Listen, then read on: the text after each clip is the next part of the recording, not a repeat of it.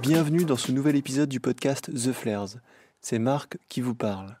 Aujourd'hui, on vous propose un épisode pour faire le bilan de l'année 2018 et envisager les perspectives d'évolution de l'année 2019. Gaëtan et moi-même avons décidé d'entretenir une conversation sur un ensemble de sujets assez variés, tels que l'exploration et la conquête spatiale, l'impression 3D, le transhumanisme et posthumanisme, les voitures autonomes, la grande distribution, l'Internet des objets, l'écologie, l'art et bien d'autres. Aucun de ces sujets n'est traité dans le détail ici, mais nous examinons seulement les graines de l'innovation et du changement, qui porteront peut-être leurs fruits d'ici à 2020. Cette conversation est également ponctuée de nos réponses à vos questions, celles que vous aviez posées lors du premier podcast hors série entièrement consacré à l'évolution de The Flares, de la chaîne et du site. À l'occasion de cet épisode, nous avons décidé de réitérer la démarche d'une foire aux questions. Donc pour nous poser vos questions, c'est très simple. Vous utilisez le hashtag FAQ dans la section commentaires juste en dessous de cette vidéo. La conversation dure environ 3 heures. On vous recommande donc vivement d'écouter le podcast en tâche de fond si vous êtes sur votre ordinateur ou votre tablette, ou alors de le télécharger directement sur votre téléphone pour pouvoir l'écouter n'importe où. Il suffit de chercher The Flares sur iTunes ou Podcast Addict. Profitez-en pour vous abonner afin de ne pas manquer les prochains épisodes. Si vous avez des suggestions, des remarques ou des interrogations à propos de cet épisode, vous êtes bien entendu libre de les poster en commentaire juste en dessous. On vous souhaite une bonne écoute. Bienvenue, Bienvenue sur le, pod- pod- le podcast de Flair. de Flair. Ici, les, ma- les machines. les machines. Des conver- conversations sur les nouvelles technologies, la conquête spatiale, Posthumanisme, intelligence artificielle, ferons ensemble no- no- no- no- notre chemin vers l'avenir. Tout de suite, votre ren- Rendez-vous, votre rendez-vous avec le futur. Le futur. On va commencer notre bilan euh, 2018 et, euh, et notre pronostic euh, 2019. Je suis, Eh ouais. en, je suis en compagnie de Gaëtan. Salut Gaëtan. Salut Marc, ouais. Bonne année. Et ouais, bonne année. Bon, on s'est euh, vu euh, quand même. euh, Enfin, on, on, On a dit on a déjà fait un Skype. Mais bon, voilà, il faut pas le dire. C'est pas euh, du euh, euh.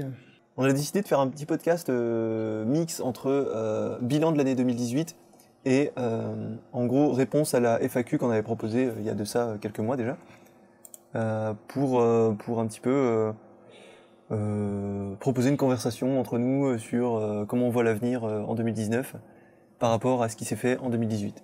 Voilà. Ouais, En gros, c'est un petit peu des prédictions sur l'année 2019.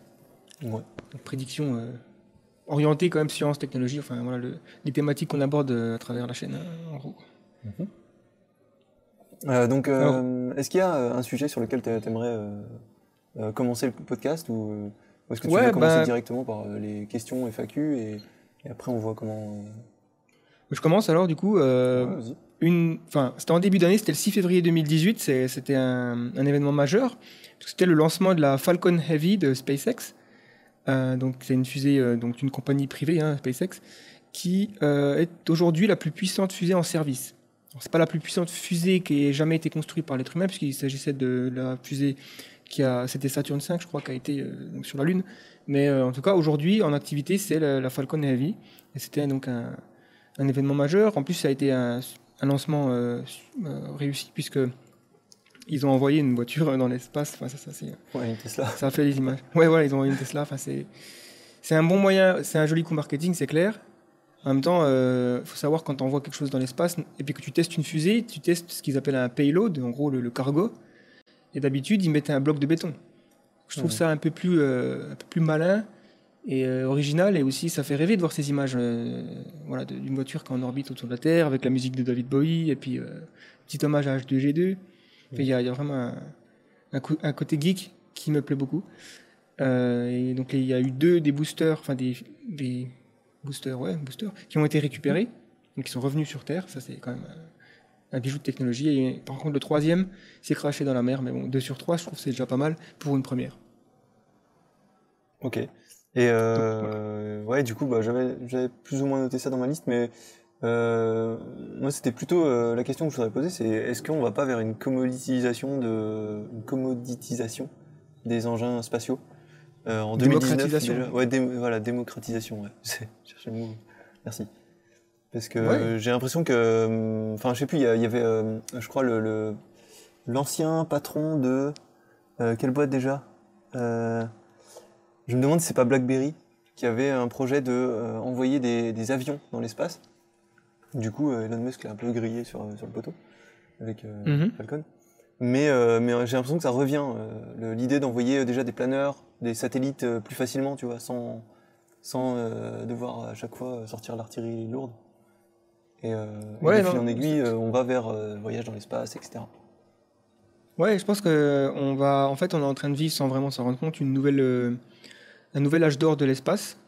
Le premier, c'était dans les années euh, 60 avec la course euh, à l'armement que les Russes et les, les Américains se sont fait euh, pour aller justement sur la Lune.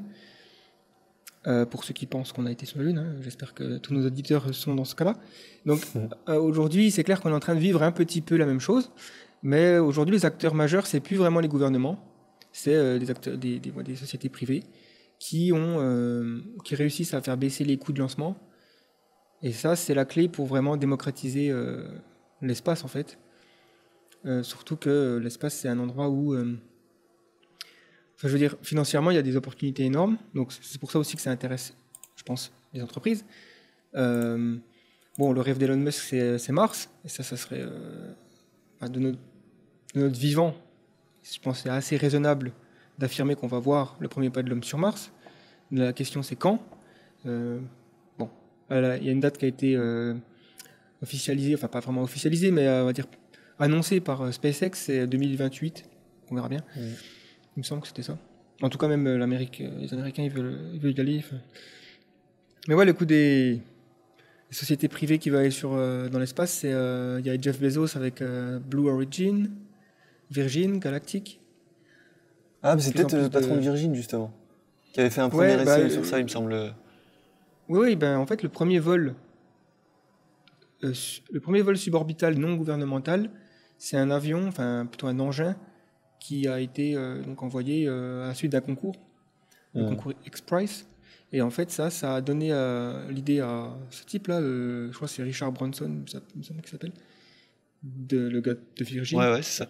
d'acheter la technologie et de lancer sa en fait une sorte de ben, Virgin Galactic qui est euh, destinée à envoyer en fait il veut euh, il veut créer du tourisme spatial en fait Ouais, mais lui, ça fait déjà longtemps. Il me semblait que c'était bien avant euh, qu'il avait cette idée-là et que ça avait échoué et qu'en fait, il était revenu. Ou alors, c'est peut-être pas le même Ouais. gars, mais il me semble que c'était hein, que- c'était lui qui avait eu l'idée de vraiment des avions euh, qui, au lieu d'avions de ligne qui traversent la Terre, bah, ils- en fait, ils allaient dans l'espace, quoi. C'est- ouais non mais c'est clair hein, de toute façon là on est vraiment euh, c'est assez fascinant de voir ça et puis quand, quand les coûts diminuent ça ouvre plein de choses ça ouvre les opportunités aussi au gouvernement d'envoyer euh, ben, des satellites on va avoir des offres d'internet par satellite euh, augmenter énormément donc SpaceX a un projet d'envoyer euh, ben, on en parlera d'ailleurs dans, le- dans les prédictions 2019 Hmm. Là, je, je m'avance un peu, mais on en parlera de ça. Ouais. Et euh, voilà, après, on peut imaginer, il y a aussi des- quelques entreprises qui visent à miner des astéroïdes. Donc, il y a une vidéo d'ailleurs sur la chaîne qui, qui en parle. Beaucoup de projets comme ça, une base euh, sur la Lune. Et de, plus en plus d'actualité aussi. Avant, euh, il y avait des projets à la suite du projet, enfin des, missions Apollo. euh, tout le monde imaginait à l'époque qu'on allait aller faire une base sur la Lune et puis qu'en 10 à 20 ans, on serait sur Mars. Donc malheureusement, ça s'est pas joué de cette façon. Mais aujourd'hui, c'est peut-être le moment ou jamais. C'est vrai que le- la conquête spatiale, je vois ça quand même comme quelque chose qui va quand même prendre du temps, un maximum. Parce que, ne serait-ce que pour euh, aller voyager sur Mars, enfin, aller euh, euh, faire un aller simple Terre-Mars, il y a aussi des problèmes physiologiques, tu vois, qui sont pas encore résolus. Euh, du type Mhm. euh, les radiations euh, ambiantes qui vont en fait générer des cancers, des choses comme ça, euh, des dégénérescences cellulaires qui, bah, qui sont pas encore euh, résolues, quoi, tout simplement. Voilà. Donc, euh, au-delà de, je veux dire, voilà, au-delà du, du comment, euh, du, du moyen de transport, on a quand même des problématiques d'ordre euh, plus propre à notre corps et à ce qu'il peut supporter. Quoi. Ouais. C'est plus. Me d'ailleurs, ouais, je te, je te coupe juste parce que je viens de voir qu'il y a là, il y a une question qui avait été posée. Donc, euh, alors pour ceux qui savent pas vraiment de quoi on parle, en, en- il y a quelques mois, on a fait une- un podcast qui s'appelait euh, The Flares. Enfin, c'était un hors-série, euh, nous, The Flares ou l'avenir, un truc comme ça, où on proposait aux gens de nous de mettre dans les commentaires un hashtag FAQ et puis de poser une question et on y répondra euh, dans un prochain podcast. Et donc, euh, le moment est arrivé où on répond à ces questions. On en a huit. Petit roulement de tambour. Et il y en a une de Yo Yield. Donc, euh, Yo Yield. Ouais. YLD. Je pense que ça se dit. euh, Yo- YLD. Dit donc bonjour, pensez-vous que l'industrie et l'exploration spatiale fera un énorme bond en avant? Quand les IA seront opérationnelles Alors, on glisse un peu guillemets, sur le sujet quand même. Euh, Ouais, alors c'est lié. Alors, euh, je sais pas ce que t'en penses. Bah en fait, euh, c'est pour moi l'IA est imprédictible. Je veux dire dans le sens où on a te- on a deux euh, grands axes pour observer l'IA. On a d'une part la multiplicité des intelligences artificielles restreintes qui sont développées, chacune pour des besoins bien spécifiques, et de l'autre part l'imagination d'une super IA. Mais celle-ci, on ne sait pas à quel rythme elle peut se développer. On ne sait pas euh, euh, ce qu'ils font dans les laboratoires de Google. on a une ignorance totale à ce niveau-là. Donc euh, c'est autant ça peut se développer en une fraction de seconde, autant ça peut prendre des années. Donc là, euh, franchement, euh, c'est dur de, dire euh, que l'exploration spatiale fera un énorme bond, pardon, grâce à ça, parce que euh, bah, on ne sait pas encore où ça en sera dans, dans 5, euh, 10 ans, dans 8 mois peut-être. Mhm.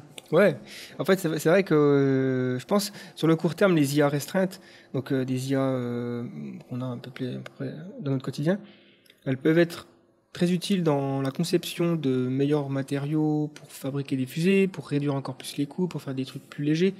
Ils utilisent dans l'architecture de plus en plus des, des IA, enfin, c'est des systèmes de. C'est des algorithmes génétiques en fait, évolutionnaires en gros, Mhm. qui reprennent. Enfin, pour vraiment faire simple, c'est en gros, on donne des paramètres à une IA, enfin un ensemble de codes, on lui dit euh, le but c'est ça, et elle va générer avec les paramètres qu'on lui donne, par exemple euh, force de l'air, gravité, matériaux précis, elle va euh, générer une dizaine une vingtaine ou 100, ch- 100 formes. Euh, 99% seront complètement inutiles et ça vaut même pas la, peine de, les tester. Mais il y en a peut-être euh, un ou deux qui, qui seront euh, originales. Et au final, c'est donner un petit peu la créativité euh, d'une IA, c'est-à-dire un esprit qui n'est pas humain pour penser à un problème. Et ça nous offre des possibilités un petit peu inconnues. Quoi. Et je crois qu'ils ont fait ça dans l'aviation. Oui, ça c'est un petit peu assister la, la créativité ou la recherche. Quoi. Voilà, donc je pense que c'est dans ce, dans ce sens-là où je pense que les IA seront opérationnels, euh, enfin, euh, seront utiles pour euh, l'industrie et l'exploration spatiale. Après, effectivement, on peut imaginer une IA qui s'occupe de, de gérer des ressources sur une colonie martienne, par exemple. Donc, euh, en gros, un système informatisé qui contrôle le, le taux d'oxygène, qui Ouais. fait en sorte que les. Après, ce que je pense, c'est qu'il peut y avoir aussi une conséquence sur la compétition. La, la compétition peut croître de manière exponentielle d'un seul coup, parce que d'un coup, on va avoir euh, euh, des services d'IA spécialisés dans la conquête spatiale qui seront peut-être rendus open, source ou euh, totalement libres d'accès, Euh, même pour un tarif dérisoire. Et là, ça peut, peut-être effectivement changer, la donne au niveau de l'innovation, parce que forcément, s'il y a plus de compétition, ça va aller plus vite. Un peu comme la guerre froide. Ouais, non, c'est clair. Et je pense qu'il y a une compétition. Aujourd'hui, c'est plus une compétition entre pays, genre le- les, soviétiques contre les US. C'est une compétition entre, entre entreprises. Il y a Boeing qui veut faire des choses. Parce qu'en fait, ce qu'il faut savoir aussi, c'est que pendant très longtemps, la NASA, euh, ils, ils bossaient avec Boeing, parce qu'il y avait qu'eux qui fabriquaient des composants pour les fusées, tout ça et tout ça. Et à un moment donné, SpaceX sont entrés dans la danse. Ils ont montré qu'ils pouvaient aussi envoyer des fusées et les, les- les- les faire revenir. Donc la NASA, ils ont engagé euh, SpaceX pour bosser euh, avec eux, pour envoyer des cargos, notamment à la Station. Spatiale Internationale. Et donc, euh, ça, ça doit vexer quand même Boeing qui avait un monopole sur le truc. Donc ça les oblige à rechercher euh, encore euh, des meilleures solutions. Et donc ça, ça encourage l'innovation. Euh, Jeff Bezos avec Blue Origin, il fait, il fait la même chose. Donc euh, même si SpaceX semble être loin devant, je pense que même Elon Musk, euh, quand on l'entend euh, dans des interviews, il dit qu'il a besoin de compétition aussi, même avec les voitures électriques pour Tesla. C'est très important qu'il y ait ces, ces compétitions. Quoi. Ok. Euh, je pense qu'on a peut-être fait le tour du, de la conquête spatiale. Parce qu'on est- là, je vois qu'on est à 17, euh, 18 minutes du podcast environ. Ouais, on peut enchaîner Ouais, sur d'autres points. peut-être euh, ouais, aller sur d'autres thématiques. Euh, de mon côté, bah, du coup, j'enchaîne sur un autre point, puisque tu avais proposé la conquête spatiale. Euh, donc, euh, attends, je vais regarder. J'ai. Euh, oui, c'est au niveau des imprimantes 3D. Moi, j'ai l'impression qu'il y a une croissance qui devient exponentielle sur l'amélioration des imprimantes 3D.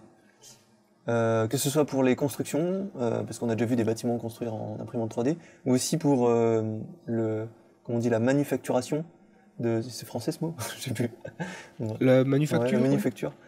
Euh, Mhm. d'objets euh, plus, euh, plus euh, des objets du quotidien par exemple, ou des objets même de- d'art. Moi je vois des, des imprimantes 3D en couleur maintenant qui font des choses extrêmement précises. Et je me dis la frontière entre un objet qui est, je sais pas par exemple un mug, comme ceux qu'on vend sur la boutique par exemple, ouais, ouais. un mug Promo. qui est ouais, c'est ça, instant promo.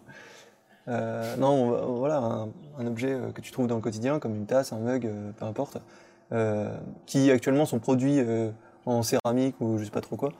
Euh, je crois que c'est en céramique. Euh, Ouais, sur en fait, cette, euh, cette chaîne de production-là, j'ai l'impression qu'elle peut disparaître du jour au lendemain parce que les imprimantes 3D peuvent les remplacer. Et moi, je ne serais pas étonné que fin 2019, on voit déjà euh, se profiler ce, ce genre de choses.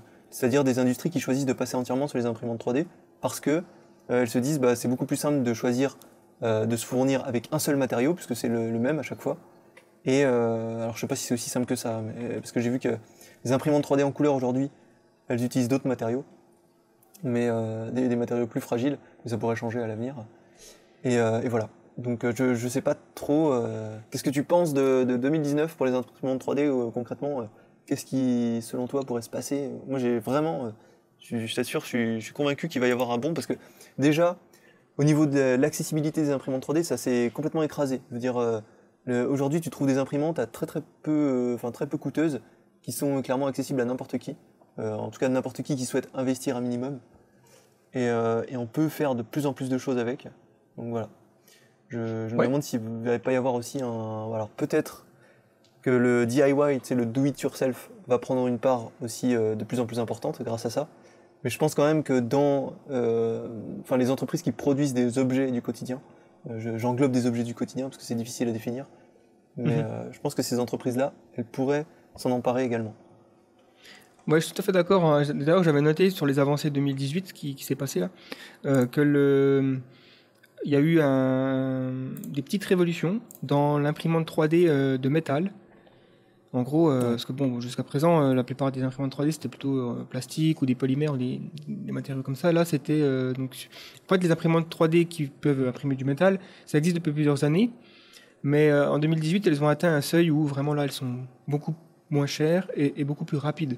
Et ça, c'est le genre, c'est le genre de petit truc qui fait que ça peut changer la face de l'industrie et de la manufacture en général. Même, je parle pas forcément des particuliers, mais tu vois une petite entreprise qui se lance dans un, un business et qui doit imprimer beaucoup de choses en, en métal ou des pièces ou quoi, va pouvoir le faire beaucoup plus facilement et moins cher. Quoi. Donc, euh. Après, euh, au niveau du consommateur, je pense effectivement en 2019, il y a. En fait, la clé, ça va être quand euh, n'importe qui connaîtra quelqu'un qui en a une. Tu vois, si tu vas avoir, euh, je sais pas, une, une connaissance, et puis tu vas dans son garage, il a un imprimante 3D, tu vois, tiens, c'est ça va dépasser le, le stade de la curiosité pour devenir un, un objet, euh, finalement, où on va voir qu'il y a une utilité de le posséder. Mhm. Et euh, effectivement, euh, il y a tellement de possibilités. Je veux dire, je pense que dans quelques années, on aura tous une imprimante 3D, tout comme on a tous un micro-ondes. Et en fait, ou alors un frigo, enfin un objet assez banal qu'on trouve dans la plupart des foyers. Et en fait, si jamais on perd une fourchette, ou on a envie d'une cuillère en plus parce qu'il y a un invité, on, on l'imprimera. On l'imprimera à un prix ridicule. Et je pense même qu'on arrivera à un moment où on imprimera quelque chose pour, un, pour une tâche, et dès que la tâche sera finie, on réutilisera les matériaux pour imprimer autre chose. On Ouais. sera sur une sorte de recyclage euh, ultime.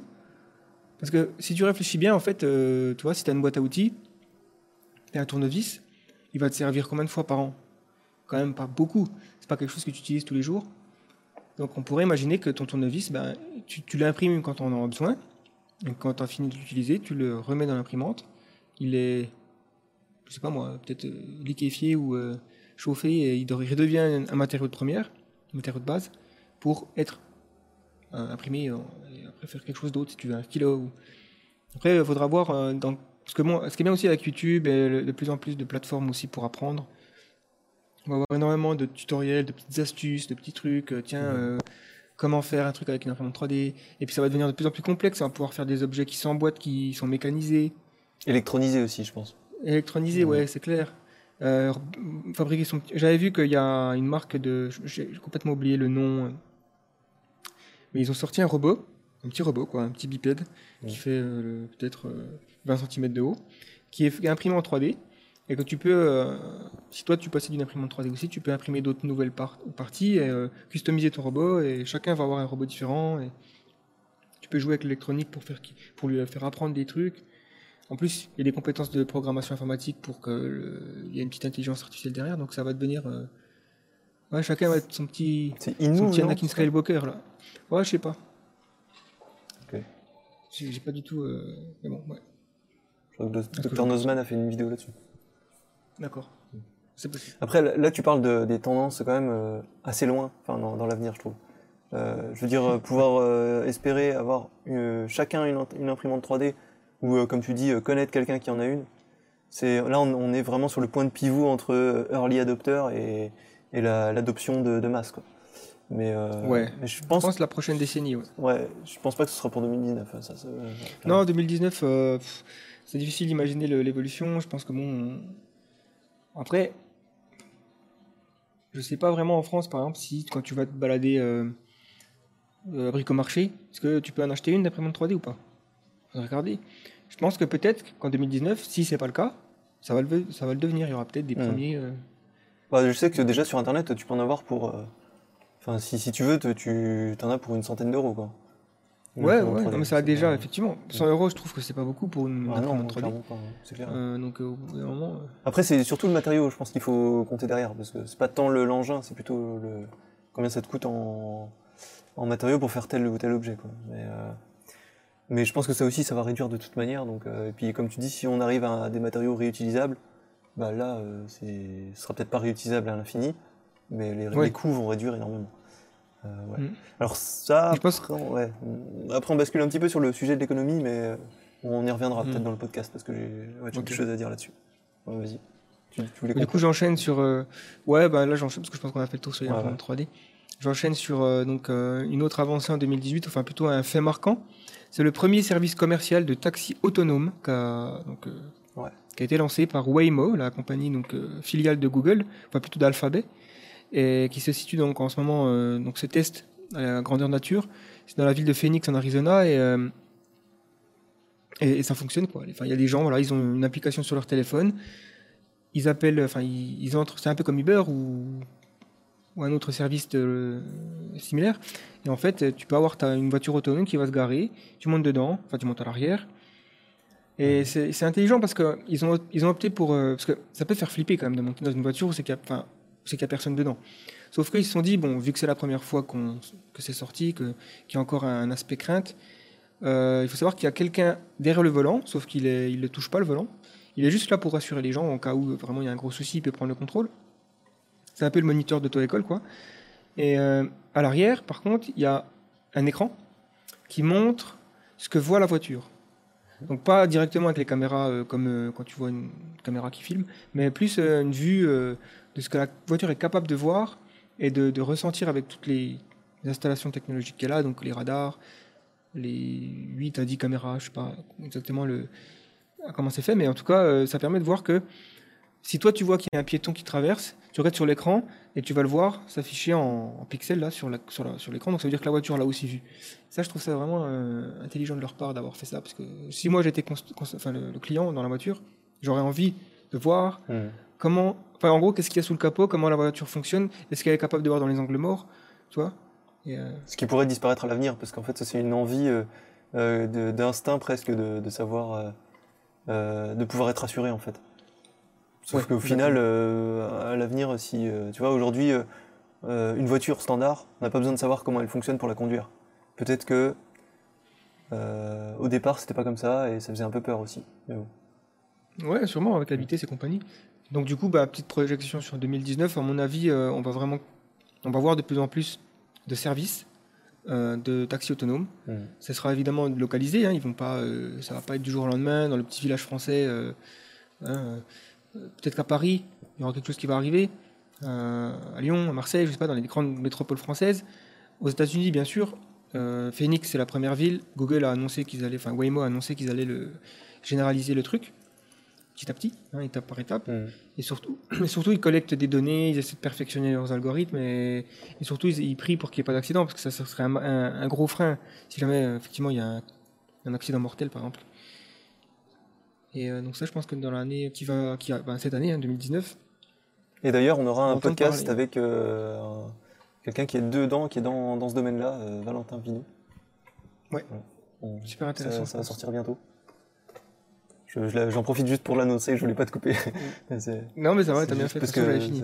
normalement, euh, on devrait creuser le sujet quand même pas mal euh, là-dessus, parce que moi aussi, je me pose des questions euh, au niveau, bah, bien sûr, au niveau comment ça fonctionne, qui, qui va être responsable s'il y a des accidents, etc. Il y a aussi des questions économiques qui, pour moi, sont profondes. Quoi. Si, si demain, tu peux commander une voiture autonome sans conducteur et qu'elle ne t'appartient pas la voiture, c'est comme si tu louais une voiture juste ponctuellement et la location est, est calculée au prorata de ta course. Quoi, en gros. Euh, et en fait, je trouve que c'est, ça remet en question beaucoup de choses sur, euh, sur les compagnies d'assurance, sur euh, le, le permis de conduire, ce genre de choses. Quoi. C'est, Ouais. Sans le futur, euh, enfin clairement, je vois pas vraiment les, les humains du futur conduire. hein, Ouais. ça me semble inévitable. Tout comme les chevaux, en 1900, ils devaient se dire, oulala, on n'a pas vraiment un futur très... tu vois ce que je veux dire, Mm. quoi. J'avais déjà vu cette image de, de New York en 1900, 1905, je crois. Une rue de New York, donc en noir et blanc. hein. Mhm. Et euh, il y avait donc euh, une voiture. 1905, c'était probablement un- une personne assez riche pour se l'offrir. Une Ford, je pense. Et que le reste était des chevaux. Donc vraiment beaucoup de chevaux, de calèches et, compagnie. Système de transport euh, de l'époque. Une autre photo prise dans la même rue avec un, un angle de vue assez similaire, donc c'est pour montrer la, la comparaison. Euh, en 1912, du coup, et là c'était l'inverse. Tu avais une carriole, enfin, une- comment on dit, une, une charge- diligence, c'était des voitures. ouais, ouais, une diligence. Et, et le reste, c'était. Tu vois, on a tellement plus l'habitude de voyager avec ces, Ouais. ces modes de transport. Je crois que ça s'appelait une voiture en fait. Il me semble, non? Ouais, c'est pour ça qu'ils ont gardé le mot, mais. Ouais, Euh, voilà, bref. le reste. Donc en gros, en- entre 1905 et 1912, bah voilà, New York était converti entièrement euh, aux véhicules motorisés euh, nouvellement euh, arrivés sur euh, la planète. Il y a des... Alors, est-ce que ça va aller aussi vite pour les voitures autonomes? Probablement pas, puisqu'il y a beaucoup de. En fait, le problème, c'est qu'aujourd'hui, les infrastructures routières, elles sont orientées. Ça fait donc euh, des... plus d'un siècle, en fait, qu'on a construit des routes et un système avec euh, des feux tricolores, un code de la route et compagnie, et tout ça pour les voitures que les humains conduisent. Ouais. Demain, si on a des voitures autonomes, du coup, en fait, le problème, c'est qu'on doit leur apprendre à naviguer sur des routes qui sont faites pour les gens qui conduisent. Ce serait beaucoup plus facile, finalement, de tout raser. Enfin, potentiellement, non, mais euh, si, Ouais, ce C'est une expérience de pensée. tu vois, ce serait plus facile de tout raser, de reconstruire en fonction du fait que des voitures conduisent toutes seules. Donc là, on pourrait avoir des systèmes de communication Wi-Fi entre la voiture et le feu rouge, ce qui fait que le feu rouge, il est rouge que quand il y a une voiture qui arrive. Et en gros, tu obtiens un, un- un système euh, intelligent, en fait, un réseau Mm. euh, routier intelligent. Et, et bon. Et je pense que voilà, il y a, y y beaucoup de choses qui arrivent là-dessus. euh, le- de toute façon, la technologie, elle est quasiment prête. Donc après, voilà, on va pas rentrer sur le, le sujet là parce que tu vas faire un podcast avec euh, Ouais, ouais. la spécialiste. Ouais, je pense qu'il aura, il aura plein de choses à nous dire qu'on ignore. Donc, euh, on va peut-être euh, passer sur un autre sujet parce que je pense que l'essentiel est dit en fait. Il y a eu des faits marquants. Tout à fait. Après, il y a, il y a encore des barrières au niveau euh, technologique, mais aussi au niveau euh, euh, légal. Euh, on ne sait pas trop comment euh, dans chaque pays ça va s'adapter. euh, parce que bon, c'est pas parce que Uber a conquis, tu vois, en, en quelques mois l'Amérique, enfin en quelques mois, en quelques années, que Voiture. ouais, que bah, on pile dans le sujet. C'était pas une voiture autonome, ça. Non, mais je veux dire, c'est pas parce que, tu vois, on, on l'a vu avec Uber, ils ont conquis l'Amérique très très rapidement, mais ils sont arrivés en France, bam, blocage, quoi, niveau légal. euh, donc, euh, comment ça va se passer, ça aussi? Bon, je sais qu'après, il y a des entreprises euh, type Peugeot, tout ça, qui travaillent déjà sur les, les voitures autonomes. hein. Mais, euh, mais j'ai- Mhm. d'ailleurs, j'avais discuté avec quelqu'un qui était dans, bah, qui travaillait, euh, ou qui travaillait peut-être encore chez Peugeot, et il s'occupait de tout ce qui était euh, supervision des, des prototypes à mettre en, en- en vente. Et en fait, il expliquait, il m'expliquait que il fallait euh, parfois des mois et des années avant qu'un prototype de voiture traditionnelle, hein, tel, tel qu'on les connaît, soit mise en circulation. Donc, euh, est-ce que il faut redoubler de contrôle sur ça aussi pour euh, les voitures autonomes, tu vois? C'est aussi une question que j'ai envie de poser euh, à notre futur spécialiste, euh, qui, futur Ouais. invité spécialiste. Ah, tu poses ça, ouais. Ouais. Voilà. Bon, Bah, on peut passer, je crois, sur un, autre sujet, ouais. ouais. Euh, je sais plus, c'était à qui C'était à moi, ouais. Ouais, si tu veux euh, partager un, un truc. ouais. Alors moi, il y a un truc sur lequel, euh, enfin, qui est très tendance en ce moment. On en parle énormément et dans le milieu de l'informatique, c'est en train d'exploser. Il y a une demande énorme au niveau des développeurs. C'est ce qu'on appelle le Internet of Things, l'internet des objets. Mhm. Et en fait, j'ai l'impression que c'est hyper tendance dans des milieux déjà initiés, mais qu'avant que ça devienne, euh, avant que ça touche vraiment, euh, que ça commence à toucher même les early adopters, tu vois, les, les premiers, euh, les premières personnes qui adoptent le truc dans euh, le monde réel, bah, il y a encore du temps qui va s'écouler. Alors je sais qu'on a déjà vu en 2018 euh, des, assistants virtuels comme Alexa, je sais même plus si c'était en, en 2018 ou en 2017, mais euh, on- voilà, ils existent. Mais j'ai l'impression qu'on va rester quand même dans une phase de d'attente que euh, que bah, que les objets soient conçus en fait tout simplement. Parce qu'il y a du hardware, il n'y a pas que du software, ça ça va pas aussi vite qu'une application. Il y a aussi une une utilisation, un design dans, à, à faire dans, dans l'utilisation au quotidien qui me semble plus compliqué et plus lent à développer. Hmm. Euh, voilà. Ouais, mais de toute façon, effectivement, euh, alors l'Internet des objets, il y a, il y a eu un, le, le- le souci majeur, je pense, qui a empêché un développement euh, plus rapide, c'était la limite de la vitesse de connexion entre les choses, en fait. Parce qu'on avait euh, la 3G, la 4G, c'était encore pas suffisant pour vraiment marquer le coup sur la connexion entre, un- entre les objets et, et Internet et les objets entre eux, ce qui va changer très bientôt avec l'arrivée de la 5G. Donc là, c'est des réseaux en, en gigabits. Euh, enfin, ça va être juste. c'est ridicule hein, quand tu vois les, les- les chiffres. La, la- vitesse de connexion euh, de la 5G. En- ouais. Voilà, donc en fait, ce qui va se passer, je pense. Là, déjà, j'ai regardé un petit peu ce qui s'est fait euh, sur le. Parce qu'en ce moment, il y a la- le CES 2019 aux États-Unis, là, le, la- Ouais. le Consumer Electronic Show, un truc comme ça. Mhm. Donc c'est en gros là le, le rendez-vous où tout le monde balance ses gadgets. Donc il y a Google, euh, Amazon, vraiment en grosse compétition les uns les autres sur ce secteur-là, sur le secteur à la fois des assistants personnels, donc IA, euh, Google Home et Alexa, Mhm. mais également tous les, les petits objets qui vont se connecter à ça. Et euh, enfin, franchement, Google, j'ai l'impression qu'ils sont un tout petit peu en avance quand même. Et ils ont euh, vraiment une série de gadgets qu'on va voir arriver petit à petit. Euh, ça va du de, de ton verrou de porte connecté quoi Mhm. à ton Google Alexa ou dans ton Google Home, je veux dire. Euh, Ouais. T'as euh, le frigo, t'as as les, les accessoires de la cuisine.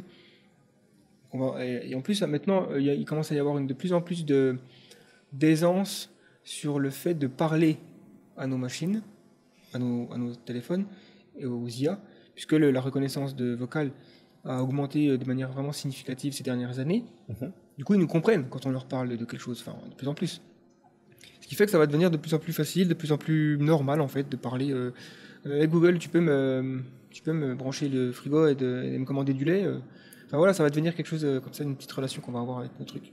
Je crois que c'est Google après, hein, de qui là- est la... la- ouais, excuse-moi, je mais Ouais. juste pour petite parenthèse, je crois que c'est Google qui, euh, qui a aujourd'hui la meilleure techno de synthèse vocale et de reconnaissance vocale au monde. Je pense aussi, ouais.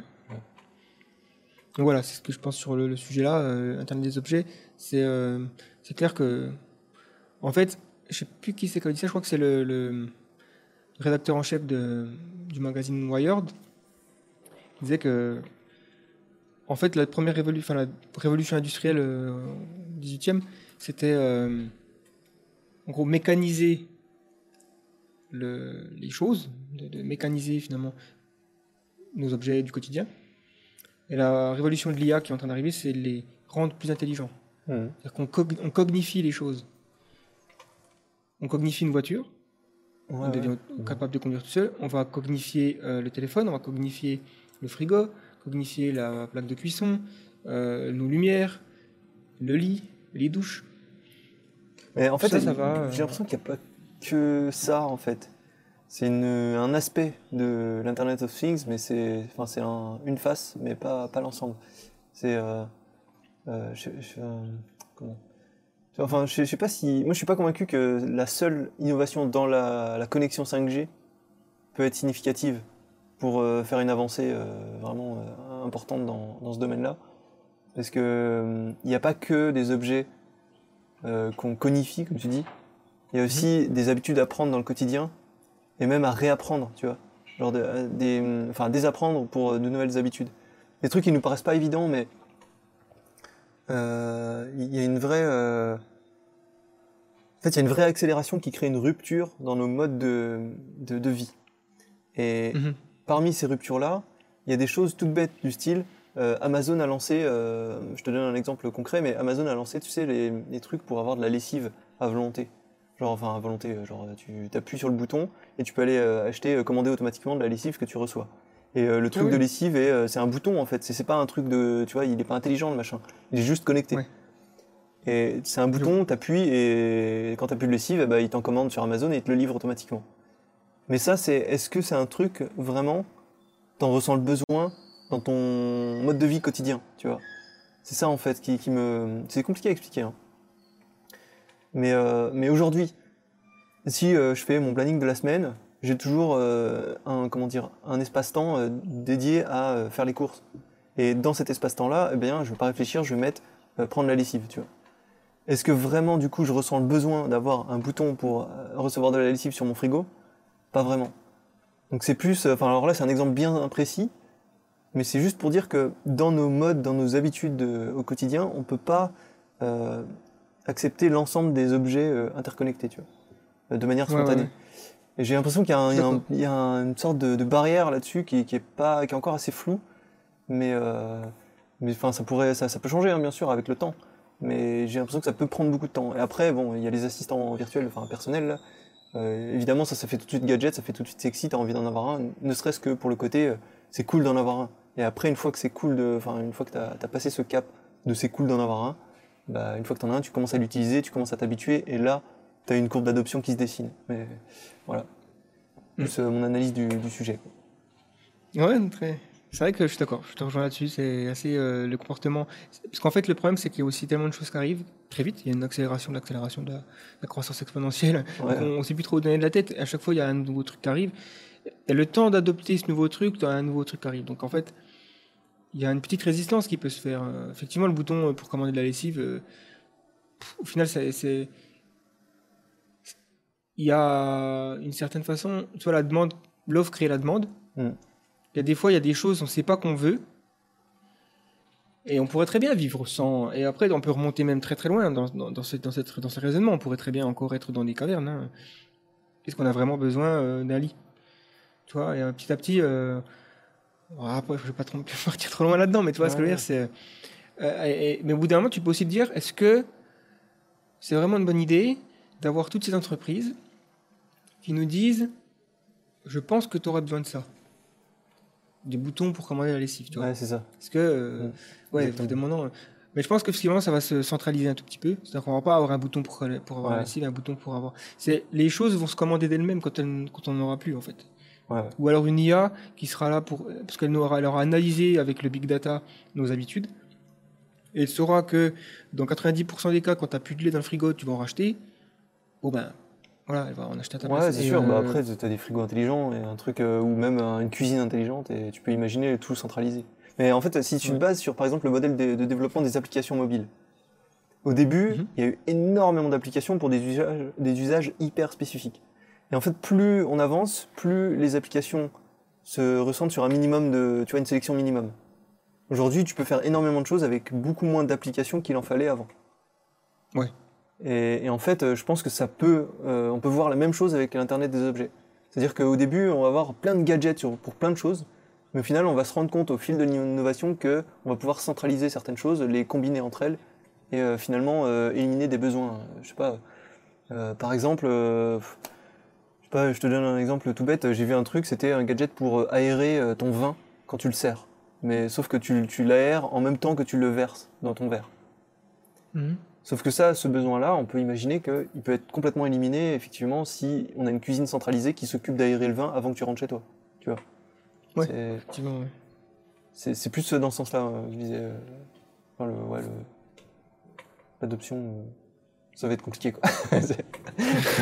Ouais, c'est Conclusion. Ah ouais, Oh ouais, d'accord. Bah, De toute façon, là j'avais noté un petit truc qui est assez proche puisqu'on parle d'Amazon, entre autres. Donc par rapport au, encore une fois, là je, je repars sur 2018. Ouais. Donc c'était le 22 janvier 2018. C'est euh, Amazon qui a ouvert son premier magasin, euh, le- qui s'appelle Amazon Go à Seattle, donc euh, la ville de Seattle. En fait, le magasin, ce qui est assez intéressant avec ce magasin, c'est qu'il a, il y a des capteurs un peu partout, et des caméras notamment, qui permettent de suivre en gros ce que les clients prennent dans les rayons. Mhm. Et une fois que les, les- les clients ils ont fini de faire leurs achats, ils s'en vont. Ils vont pas passer à la caisse, il n'y a pas de caisse. En fait, la technologie derrière, c'est qu'avec tous ces capteurs et les caméras et tout, finalement, chaque, euh, chaque article, il est automatiquement euh, repéré comme étant euh, pris, en fait, scanné. Et le client, il est, il est, finalement, il va payer à travers une application sur son téléphone. Donc, en fait, les informations vont être envoyées sur son téléphone et la carte de crédit, elle est liée à son téléphone. Donc, il va faire les courses, il prend ce qu'il veut, il ressort, il a réglé avant même qu'il le sache. Je pense que ça, c'est le futur du shopping. Euh, alors, euh, pour, les gens qui sont caissiers, c'est pas génial, génial, mais euh, on, va, on, va aller, euh, on va finalement aller de plus en plus vers ce genre de, de magasin, à mon avis. Avec le fait que les caméras sont devenues tellement performantes Mhm. à la reconnaissance d'image qu'elles savent très bien ce que tu as pris. Euh, et voilà, il te suffira juste d'avoir une certaine application sur ton téléphone et puis Alors, merci, parce que ça fait euh, 3-4 ans que je le dis, que ça existera un jour, ça. Et personne me croit. Et euh, ils me disent, mais non, t'inquiète, euh, ça ira pas. On aura toujours besoin de, de caissiers. Mais je lui dis, bah non, c'est... je suis sûr et certain que ça, ça ira. Et en fait, euh, c'est marrant qu'ils se tournent vers les, les technologies de caméra de surveillance. Parce que, enfin, c'est- avéré ou c'est quelque chose que tu as vérifié ou... Dire, euh, Ouais, bah c'est ce que j'ai. En tout cas, j'ai trouvé un article là-dessus. ouais. C'est un ensemble de technologies différentes, quoi. Parce que je me dis, euh, en fait, tu peux tout simplement euh, met- mettre un- une sorte de, de détection infrarouge euh, quand tu prends l'article sur les, les rayons directement. Ça, ça, ça coûterait pas non plus hyper cher, je pense. Un champ magnétique comme Ouais. un, tu sais, comme les antivols, quoi. Et les trucs. ouais, après, Ouais. il, faut, il, faut, il, faut, être capable. Enfin, faut, que le- faut que tout le système soit capable de savoir quand un client vraiment prend l'objet Ouais. ou si juste le, le regarde, le tourne, voir a ce qui est marqué sur l'étiquette. Mais euh, puis après, les caméras, je pense qu'elles sont aussi là pour vérifier qu'il n'y a pas de vol. hein. Ouais. Effectivement, euh, ça peut aussi être. Mais ouais, non, c'est clair que ça, ça me paraît être assez logique. Parce que je veux dire, bon, on a tous été dans, dans le cas de figure où tu es hyper pressé, tu vas faire des courses et effectivement, il n'y a qu'une caisse qui est ouverte et il y a une queue monumentale. C'est pas génial.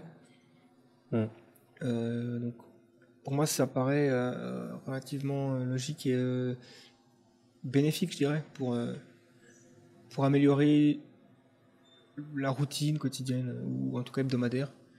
Après faire les courses. Je sais que il y a une partie de moi qui est encore assez- qui aime, faire les courses d'une certaine façon. Pas moi. hein. Petite partie. Hein. non, vraiment une petite. Elle est là. Je... Ouais, j'ai faim, je vais aller faire les courses. Toi. bah, juste, ça permet aussi de voir des êtres humains. Ça, c'est important. hein, Je pense qu'on n'en voit pas assez. non, mais c'est plus. Effectivement, il y a, y y y beaucoup d'arguments, euh, notamment sur le, le fait qu'on remplace de plus en plus les caissiers avec des machines automatiques. Là, moi, enfin, là où, où je vis à Sydney, euh, franchement, le magasin où je vais faire les courses, la plupart du temps, il y, a- déjà plus de machines que d'êtres humains euh, qui travaillent.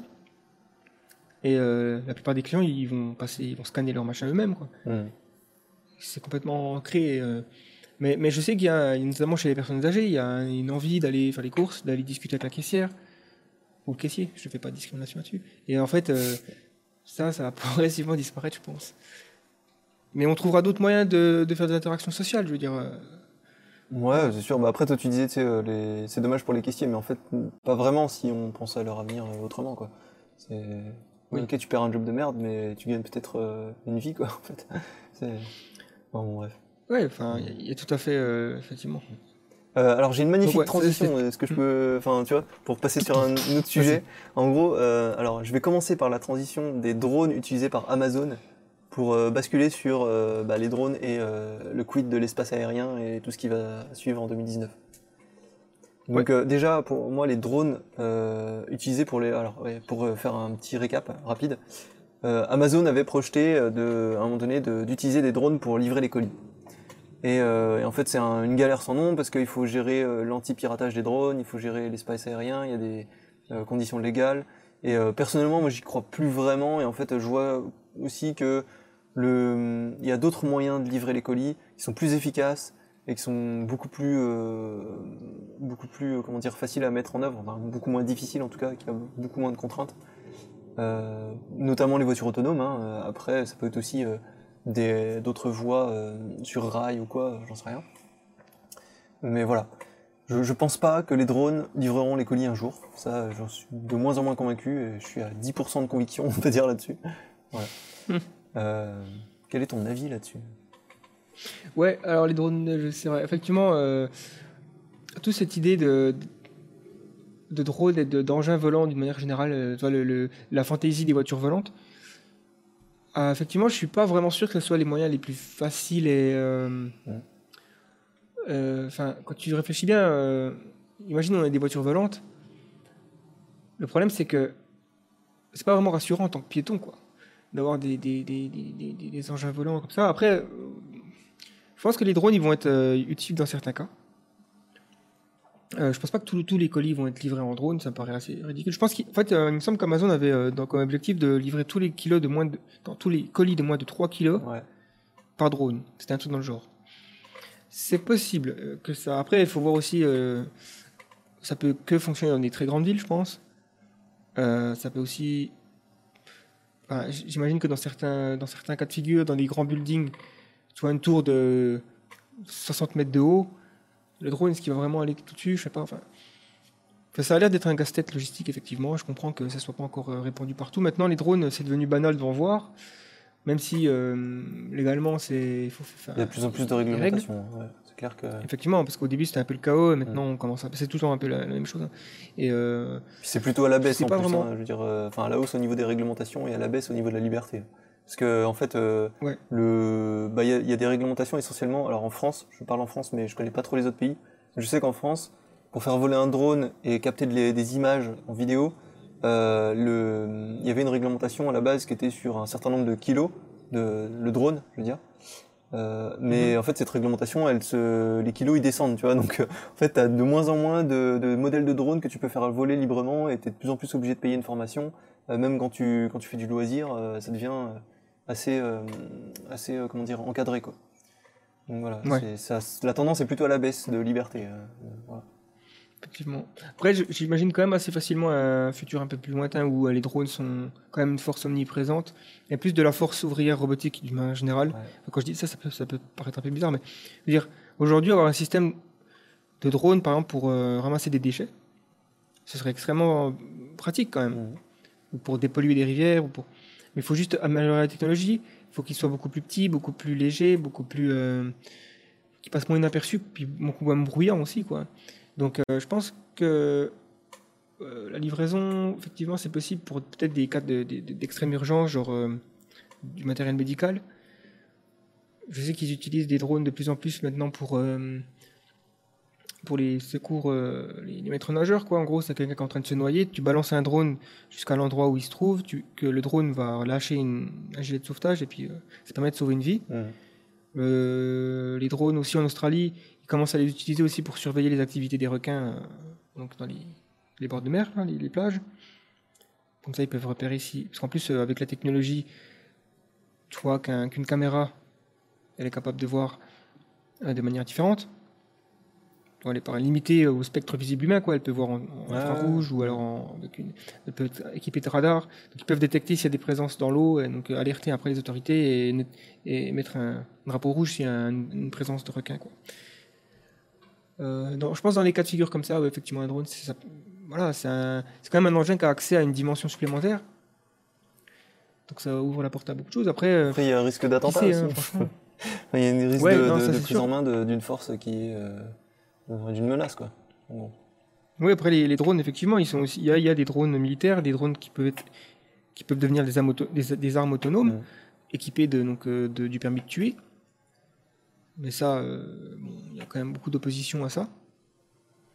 Donc euh, bon, là on s'est là, on s'est on a un petit peu. Non, mais c'est bien parce que ben, ça, faisait une transition, du coup. C'était pour, Ouais. euh, pour le- le- tout ce qui est oui, espace aérien, en fait.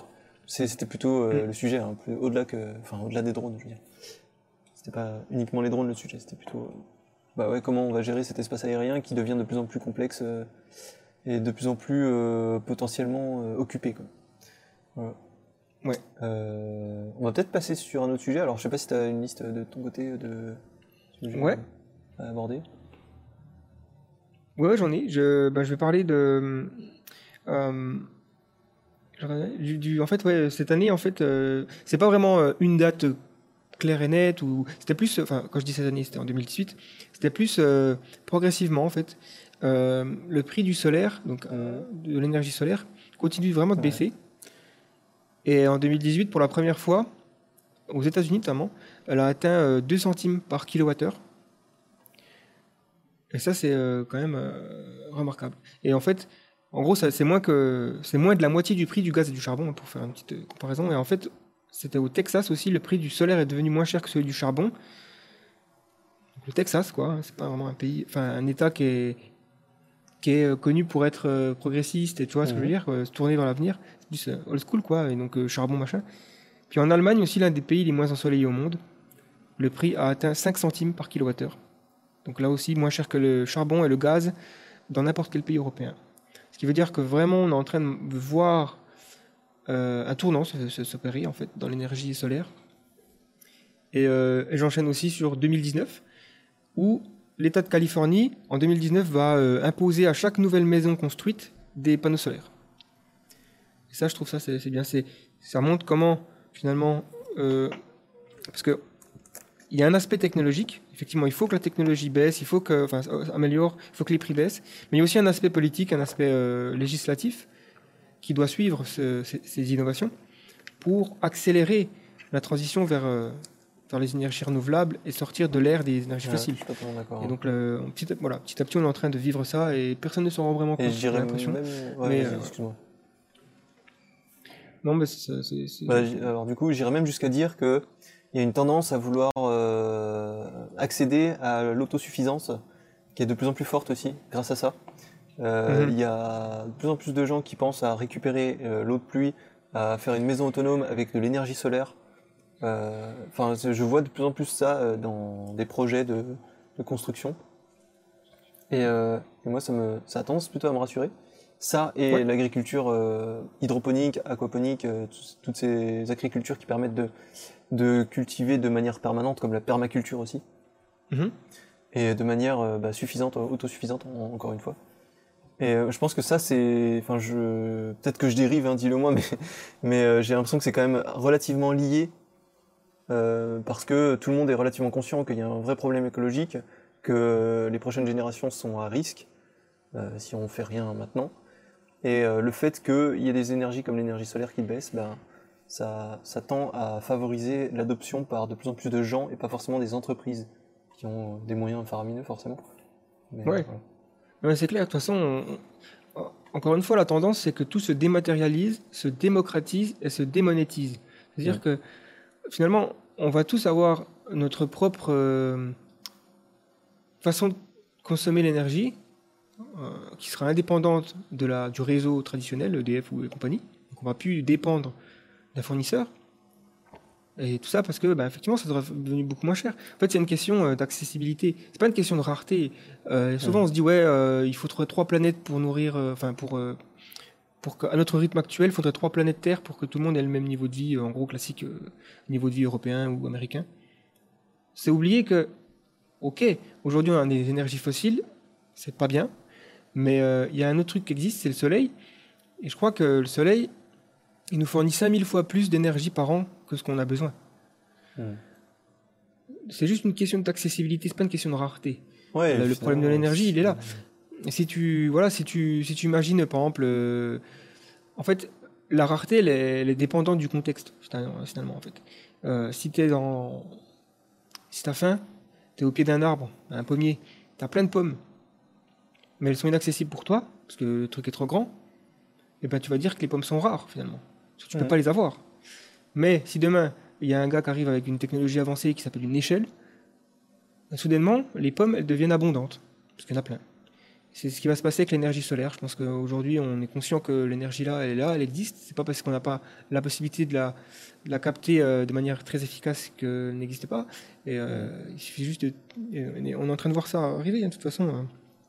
Mais euh, je me demande aussi s'il n'y a pas une, une vague de. Tiens, on, on, a- on est en plein dans une vague d'entrepreneuriat. Euh, Il y a plein de gens qui veulent créer leur entreprise pour, euh, pour avoir du sens et pour créer quelque chose qui change le monde finalement euh, d'une certaine manière. Enfin, voilà, euh, ça peut être euh, tout et n'importe quoi hein, en fait, en gros.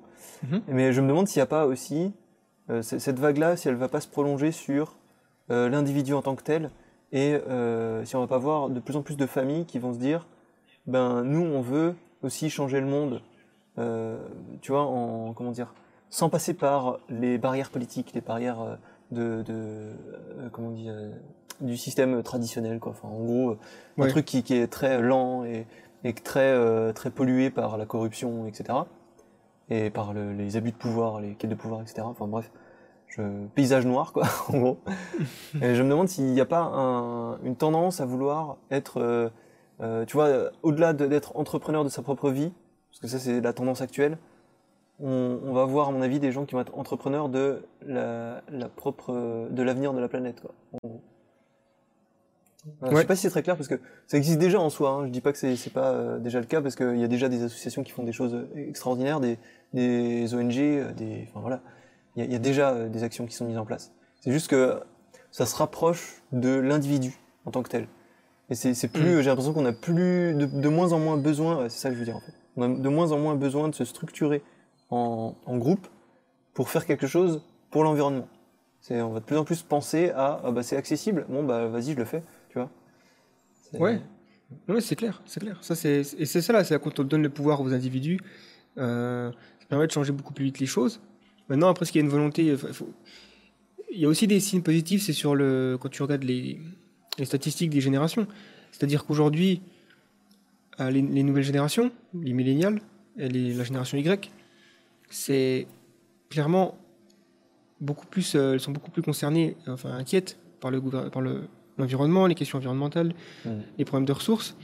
Euh, en gros, on est un peu dans le pétrin à cause des baby boomers et de la génération X, on va dire. C'est eux qu'on. Toi, la sortie de la, première, la deuxième guerre mondiale, bon ben voilà, c'était un peu. euh, Ils on pensent à autre chose. foutait plus ou moins. Ouais. Puis voilà, et c'était pas vraiment. euh, aussi, on n'avait pas beaucoup de, de données sur, sur ce que ça faisait. Ouais. Petit à petit, on s'en est rendu compte. Mais aujourd'hui, ceux qui sont au pouvoir, c'est encore un petit peu les générations X les générations euh, baby boomers. Tu vois, tu as des présidents qui ont encore 70 ans et tout ça. Donc, euh, Donald Trump, il a quel âge, le gars? Tu vois ce que je veux dire? Donc, bon, en France, on a un président jeune. Finalement, euh, Qui fout la merde. c'est sûr, mais bon, il, il est aussi issu de l'école traditionnelle, euh, l'ENA, c'est quelqu'un d'intelligent, je pense, mais quelqu'un aussi de. Puis il est limité dans ce qu'il peut faire, enfin bref. Ouais, on- oui, ça va faire parler de ça. Mais ce que je veux dire, en tout cas, c'est que euh, le futur appartient aux jeunes générations, quoi, clairement. Et, et malheureusement, autant les générations, les nouvelles générations sont les plus progressistes, les plus tolérantes, les plus euh, concernées par le- le- l'environnement, mais c'est aussi les générations qui vont être le moins. Mm. Tu vois, c'est un peu aussi se désintéresser de la politique. Mais après, l'action est en soi politique. Je veux dire, euh, c'est peut-être que c'est pas tant le- le- l'envie de changer les choses qui, qui se ternit. C'est au contraire, c'est plutôt l'envie de changer les choses qui passe par-delà euh, le, la conviction que la politique peut changer les choses. Je sais pas si Ouais, ouais. c'est clair, mais en gros, euh, t'as envie de changer les choses, bah tu le fais, c'est tout. Quoi. À un moment donné, de toute façon, c'est c'est la tendance de, clair de actuelle, quoi. Je pense que la personne qui représente le plus cette tendance, c'est Elon Musk, à mon avis, euh, dans la mesure où euh, le gars, il était motivé, euh, enfin, il, il était passionné par l'espace, et à un moment donné, il a demandé à la NASA euh, où ça en est, les projets pour aller sur Mars. Il s'est rendu compte qu'ils en avaient aucun. Bon, il a dit, bah, je, vais le, je vais le faire, quoi. Hmm. Alors, un- évidemment que c'est extrême dans la- dans l'amplitude de ce qu'il fait, de ce qu'il fait, ce type-là. Parce que euh, la voiture électrique, il n'y en a aucune. Bon, bah, je vais lancer ma boîte. Euh, fusée euh, réutilisable. Hmm. je fais des trous dans la terre et puis je fais une société sur l'IA. fais- Il touche à tout. Et mais aujourd'hui, chacun a le pouvoir. Aujourd'hui, en plus, on vit à une époque extraordinaire. Il faut, faut bien s'en rendre compte où on a accès à l'inf- à l'information, à la technologie. On a accès à la connaissance. Créer une entreprise aujourd'hui, ça n'a jamais été aussi facile. Juste as besoin d'un ordinateur, quoi, Ouais. une connexion Internet. Tu peux avoir euh, un site et vendre des trucs à travers ton site, attirer des investisseurs. Enfin, c'est pour ça qu'il y a aussi un nombre exponentiel de startups qui se créent et qui sont la plupart du temps orientés vers les, les nouvelles technologies, infotech, biotech. C'est parce que c'est clairement euh, c'est ce qui fait que les gens commencent à prendre le pouvoir euh, sur le futur. Mais je pense qu'il y a aussi un niveau de conscience qui est, euh, qui est plutôt comment dire, bénéfique. En tout cas, je suis assez optimiste là-dessus parce que j'ai l'impression que dans toute l'histoire de l'humanité, on n'a jamais été aussi conscient des risques de l'avenir. Euh, si tu prends le tout début de l'histoire de, de l'agriculture, par exemple, je crois que Harari, en plus, il en parle dans son bouquin Sapiens. Il me semble Mhm. qu'il il écrit, il décrit que, en, gros, euh, on a adopté le blé Euh, mais en fait, c'est le blé qui nous a adoptés parce que euh, on ne savait pas quel risque on encourait à reposer uniquement sur la consommation de blé. Enfin, uniquement. Ça et la chasse, bien sûr, mais je veux dire, la culture de blé a amené d'autres maladies et du coup, elle a défavorisé notre système immunitaire. Du coup, on a aussi eu d'autres problèmes après qu'on n'avait pas forcément vu venir avant. Pour nous, le blé, c'était de l'avantage. Ouais, la, sédentarité. Mais, euh, mais là, j'ai l'impression qu'au au contraire, on est dans une époque où il y a de plus en plus de gens qui voient les risques potentiels de chacune des innovations qui pourraient nous apporter des avantages dans l'immédiat. Euh, Il y, a- de plus en plus de raisonnements à long terme, euh, à moyen long terme, et non plus seulement à court terme sur euh, il faut faire ça parce que c'est bien. Tu vois. Ouais, c'est vraiment une bonne chose parce qu'effectivement, on n'est pas vraiment une espèce qui est très forte sur le long terme. En grande partie parce que pendant des millions d'années, on vivait 30 ans, hein, donc euh, Ouais. ça aide pas. Et puis bon, euh, Ça aide pas. les choses changeaient pas tellement aussi. Ouais. euh, faut dire ce qu'il y a. Là aujourd'hui, on vit dans un monde où effectivement, euh, prédire l'année 2050, c'est devenu impossible. Et euh, ça, c'est la première fois dans l'histoire. Ouais, Vraiment. sûr. Bref, Ok. intéressant. Euh, ouais, alors je sais plus, de- je sais plus qui a, a proposé le truc du coup, c'était toi, non, je crois, je sais plus. Le sujet. Ouais, il me semble c'était bon. Mm. Ok. Bah du coup, je fais peut-être une transition sur euh, les aspects économiques, ce qui pourrait être pas mal euh, en termes de fluidité dans le podcast, pour qu'on passe pas du Ouais, coq à l'âne ouais. non plus. Mais euh, mais du coup, tu parlais de plus en plus de gratuité, et moi, je suis sûr d'une chose, c'est justement qu'on on rentre dans une période, on a vécu l'inflation. Je me demande si on rentre pas dans une période de déflation, avec de plus en plus de gratuits ou de plus en plus de payants, mais à très très petit prix. Et euh, il y a une tendance que je vois, euh, notamment sur Internet, euh, ou les services Internet en général, c'est-à-dire j'englobe tout, hein, Netflix, tout, tout le truc.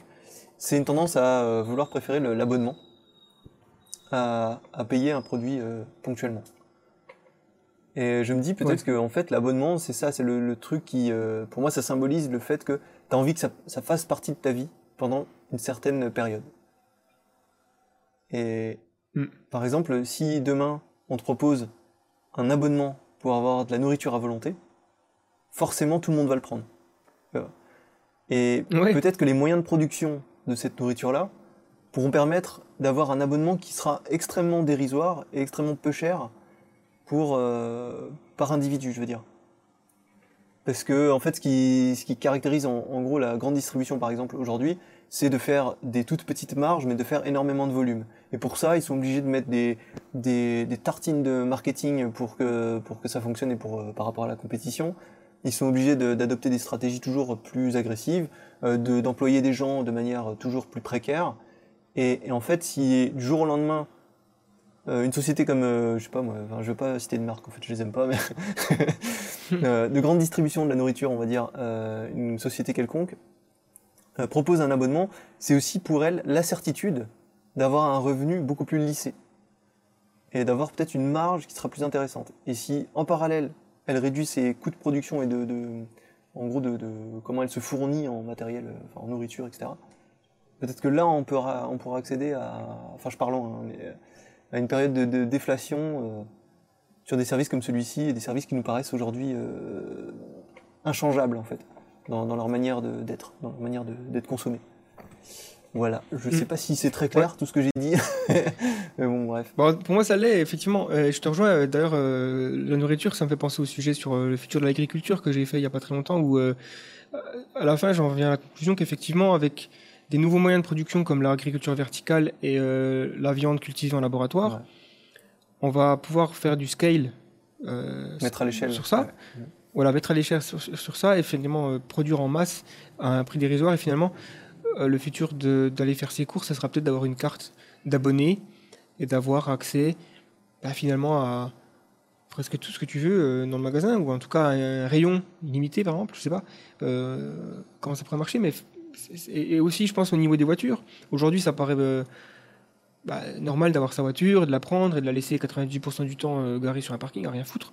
Mais en fait, je pense que le futur, ce sera on aura un abonnement à un service euh, de voiture autonome. Et en fait, on aura accès à une voiture autonome n'importe quand, n'importe où, du moment où on, est, euh, on, a, on a un moyen d'appeler la voiture. Quoi. Hmm. Et euh, on payera là. On sera plus euh, propriétaire d'une voiture, mais on aura un abonnement à, à plein de voitures différentes. Et on pourra peut-être se dire tiens, aujourd'hui, je veux une, un monospace et parce que j'ai la famille ou alors Oui, un Netflix de la voiture. De sport. un Netflix de la voiture, Mm. exactement. Mais c'est bien. Mm. C'est vrai que le modèle Netflix, on voit bien, il y a quelques années, je me rappelle encore, j'étais abonné un, un catalogue de DVD Ouais. et en fait, j'avais le droit, je crois, à 3 DVD par mois ou un truc dans le genre, ou 2, ou... et puis le reste, fallait que je paye si je voulais euh, plus, à l'unité. Puis bon, effectivement, on allait tous euh, louer des vidéos euh, au vidéoclub du coin, ou alors aujourd'hui, on a un accès illimité à un catalogue de milliers de films et séries de très haute qualité, produites aussi originales, de manière originale par Netflix, et de plus en plus de concurrents aujourd'hui. Euh, avec Amazon, il y a Disney qui va arriver avec un, leur propre catalogue Disney, les Star Wars et tout ça. Euh, donc effectivement, je pense que ça c'est l'avenir de la consommation de divertissement.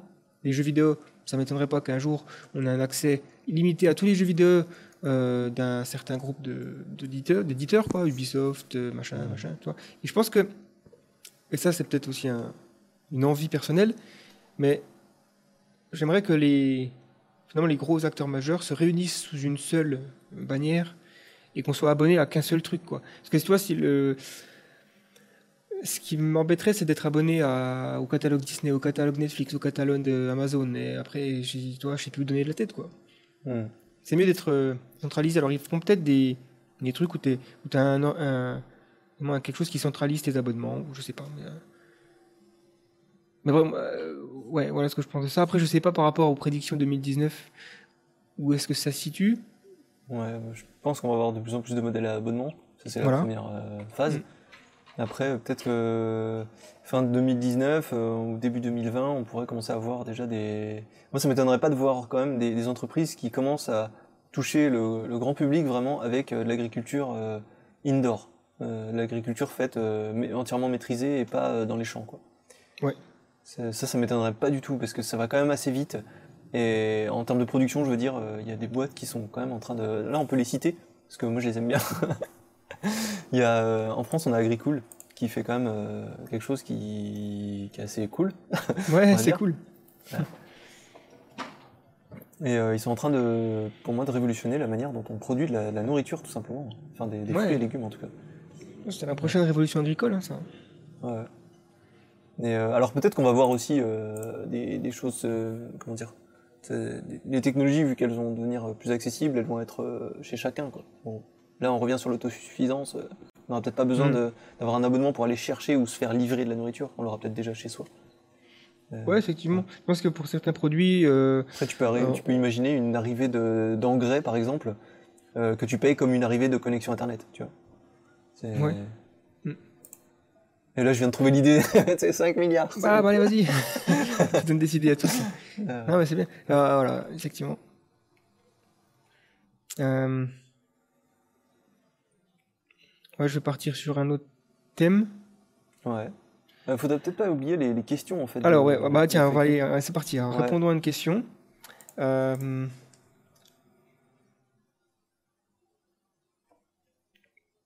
Quelles est pour vous les explications qui vous plairaient le plus pour expliquer le paradoxe de Fermi? Ah, Je pense que c'est déjà pas mal développé sur la chaîne. hein. Ouais, euh, bah après, on, ouais, voilà, on va dire, on faire une petite réponse courte. Alors déjà, le paradoxe de Fermi, euh, on va peut-être juste l'expliquer vite fait. C'est euh, en gros euh, la question euh, pourquoi euh, l'univers, vu qu'il est si grand et si ancien, pourquoi on n'a toujours pas vraiment euh, de traces concrètes de vie intelligente et, de civilisation, je dirais, Euh, sachant que euh, en théorie, la galaxie, par exemple, pourrait être colonisée en quelques millions d'années avec certaines technologies qui ne sont pas euh, en contradiction avec les lois de la physique. Alors, plusieurs explications. Effectivement, le fait qu'on n'a peut-être tout simplement pas assez regardé, ou en tout cas, on, a commencé à regarder, euh, ça fait euh, 60 ans, même pas. Donc, c'est pas assez. Ou alors, euh, peut-être qu'il y a des, choses qui font que euh, c'est très difficile de, voyager dans l'espace. Une explication que j'aime bien, euh, c'est que finalement, je me demande si c'est vraiment aussi intéressant que ça pour une civilisation extraterrestre de coloniser une, galaxie, ou en tout cas de s'aventurer là-haut, enfin dans l'espace, sachant que un, certain- stade technologique, euh, après c'est de l'anthropomorphisme, je pense, que je fais là, mais bon, pourquoi pas. Euh, je pense qu'une civilisation, elle, va atteindre un niveau où elle- elle peut générer énormément de capacités de calcul avec l'informatique. Du coup, elle utilisera ce- ces- cette capacité de calcul pour générer des simulations de réalité. Et finalement, avec toutes ces simulations, eh ben, on se dit, euh, est-ce que ça vaut vraiment le coup Euh, C'est plus l'exploration intérieure que l'exploration extérieure, en fait. C'est plus Ouais, ce que je veux dire. Et euh, ça, c'est une explication. Alors après, le, pro- le problème avec les, les explications du paradoxe de Fermi, c'est qu'il suffit qu'il y ait juste 10 gars d'une civilisation extraterrestre qui décident de faire différemment que les autres pour qu'ils finissent par coloniser la galaxie, en fait. Tu vois ce que je veux dire Hmm. c'est-à-dire que si tu as 10 Gugus, euh, des- Elon Musk là, qui se baladent sur une autre planète à l'autre bout de la galaxie, eux, leur but c'est de conquérir, enfin pas de conquérir, mais en tout cas d'explorer, d'aller voir ce qui se passe, d'envoyer des signaux. Donc, même si euh, 90% de la civilisation s'occupe de générer des mondes virtuels et de s'amuser dedans, Hmm. euh, tu vois, il suffit que. Ou alors, euh, on pourrait dire, s'il y a plus d'une civilisation galactique, enfin, si plus d'une civilisation extraterrestre dans la galaxie, est-ce qu'elles vont toutes avoir le même euh, objectif d'explorer des mondes virtuels? Non, forcément, je pense pas. Mm. Voilà. Après, euh, un autre. euh, Vas-y, je te laisse aussi. en- Non, mais ouais, moi, ça, ça me plaît bien l'explication. En fait, je crois que je vais revenir un peu sur Harari, qui, qui disait justement dans son bouquin, il me semble que, il me semble que c'est lui, mais alors je sais plus quel bouquin. hein, je crois que c'est Sapiens, bah oui, c'est l'histoire en fait de l'homme. Euh, il dit euh, que, euh, en gros, euh, le, le, on présume beaucoup de choses. En fait, euh, pour synthétiser l'idée, on présume beaucoup de choses en fonction de ce que nous euh, on ferait, mais peut-être que dans son évolution, l'homme a eu des envies différentes et des ambitions différentes. Et effectivement, euh, peut-être que en fait, euh, le paradoxe de Fermi peut s'expliquer tout simplement par le fait que les, les civilisations qui sont équipées pour euh, nous rencontrer n'ont pas envie de le faire parce qu'elles ont d'autres ambitions ou d'autres problématiques à gérer. C'est c'est tout. Ouais, je- Moi, enfin, Personnellement, euh, moi, ça me, qu'ils ça sont me pas comme biologiques, en fait. ça. plus de chances quand Ouais, même ouais. qu'ils soient, euh, qu'ils aient dépassé le stade de la biologie et que, euh, enfin, ouais. En tout cas, ça c'était une question de Sebi 9727 pour ceux, si jamais ils regardent. Ouais, voilà. Et, euh, et on peut continuer peut-être sur un autre sujet ou une autre question, comme tu veux. Ouais, alors ben justement, parce que je- on est dans le thème un petit peu de la vie extraterrestre, et en 2018, euh, pour faire un- encore un petit récap, euh, on a trouvé des traces organiques sur Mars. Alors, Mhm. mystère, mystère. Euh, En fait, le, le robot Curiosity, il a des, enfin, en ce moment sur Mars, il a détecté des rushs sédimentaires d'à peu près 3 milliards d'années, avec une présence incontestable, hein, d'après les scientifiques, de plusieurs molécules organiques.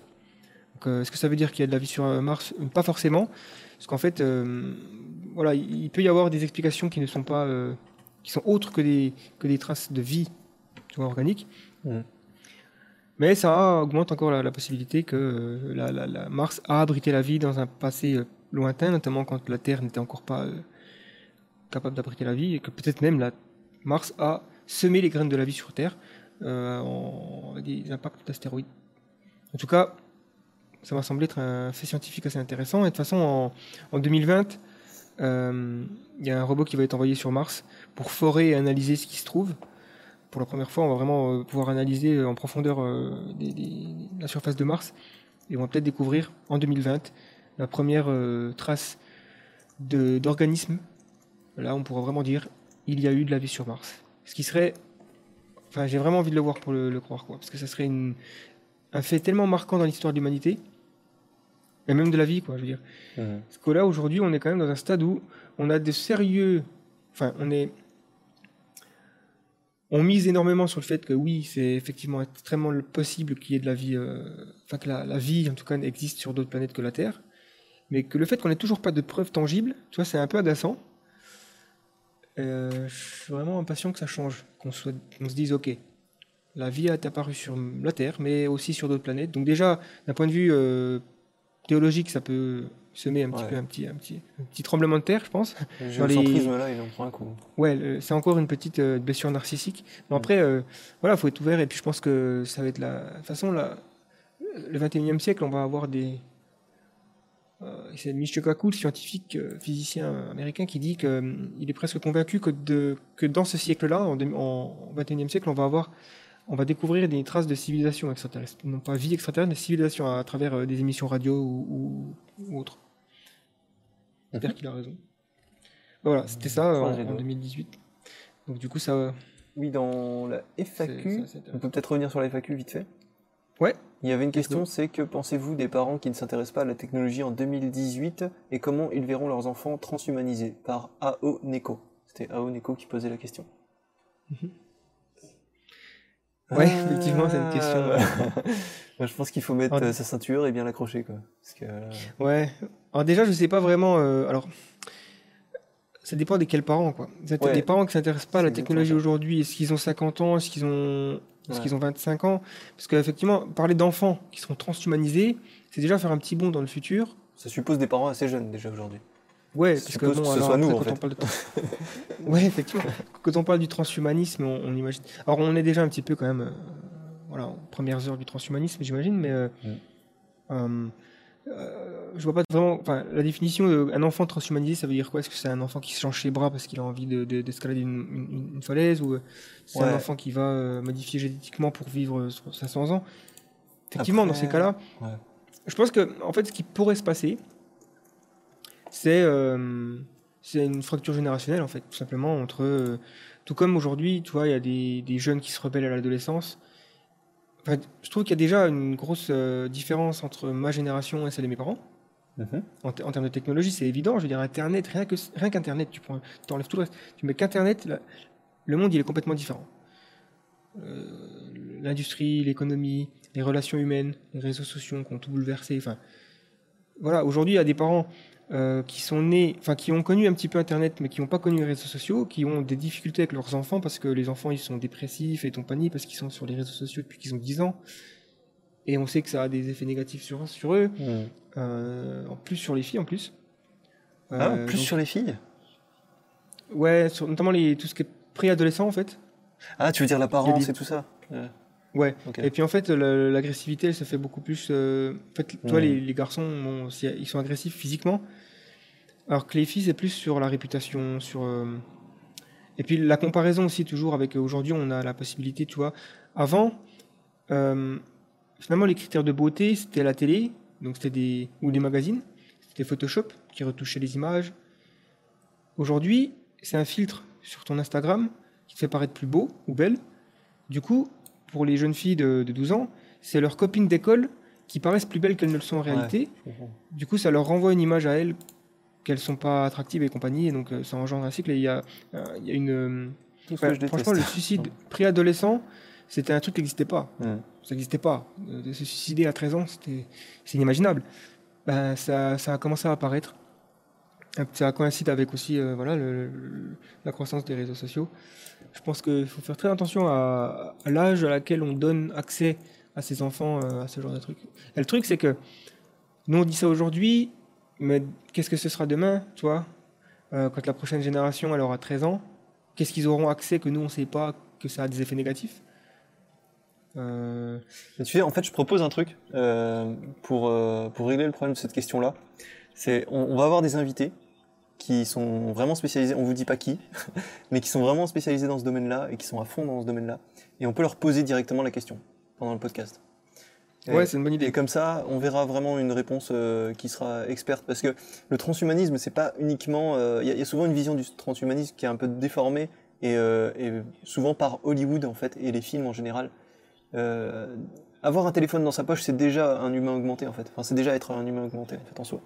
Ouais, ouais, oui. avoir une calculatrice dans sa poche, même pas forcément un téléphone avec une appli de calculatrice, mais juste une calculatrice bête, c'est déjà être augmenté. Donc, transhumanisme, ça touche quand même beaucoup d'aspects dans notre quotidien, dans Mhm. notre, de, dans notre, euh, de notre corps aussi, hein, physiologiquement, mais pas, for- pas forcément. Quoi.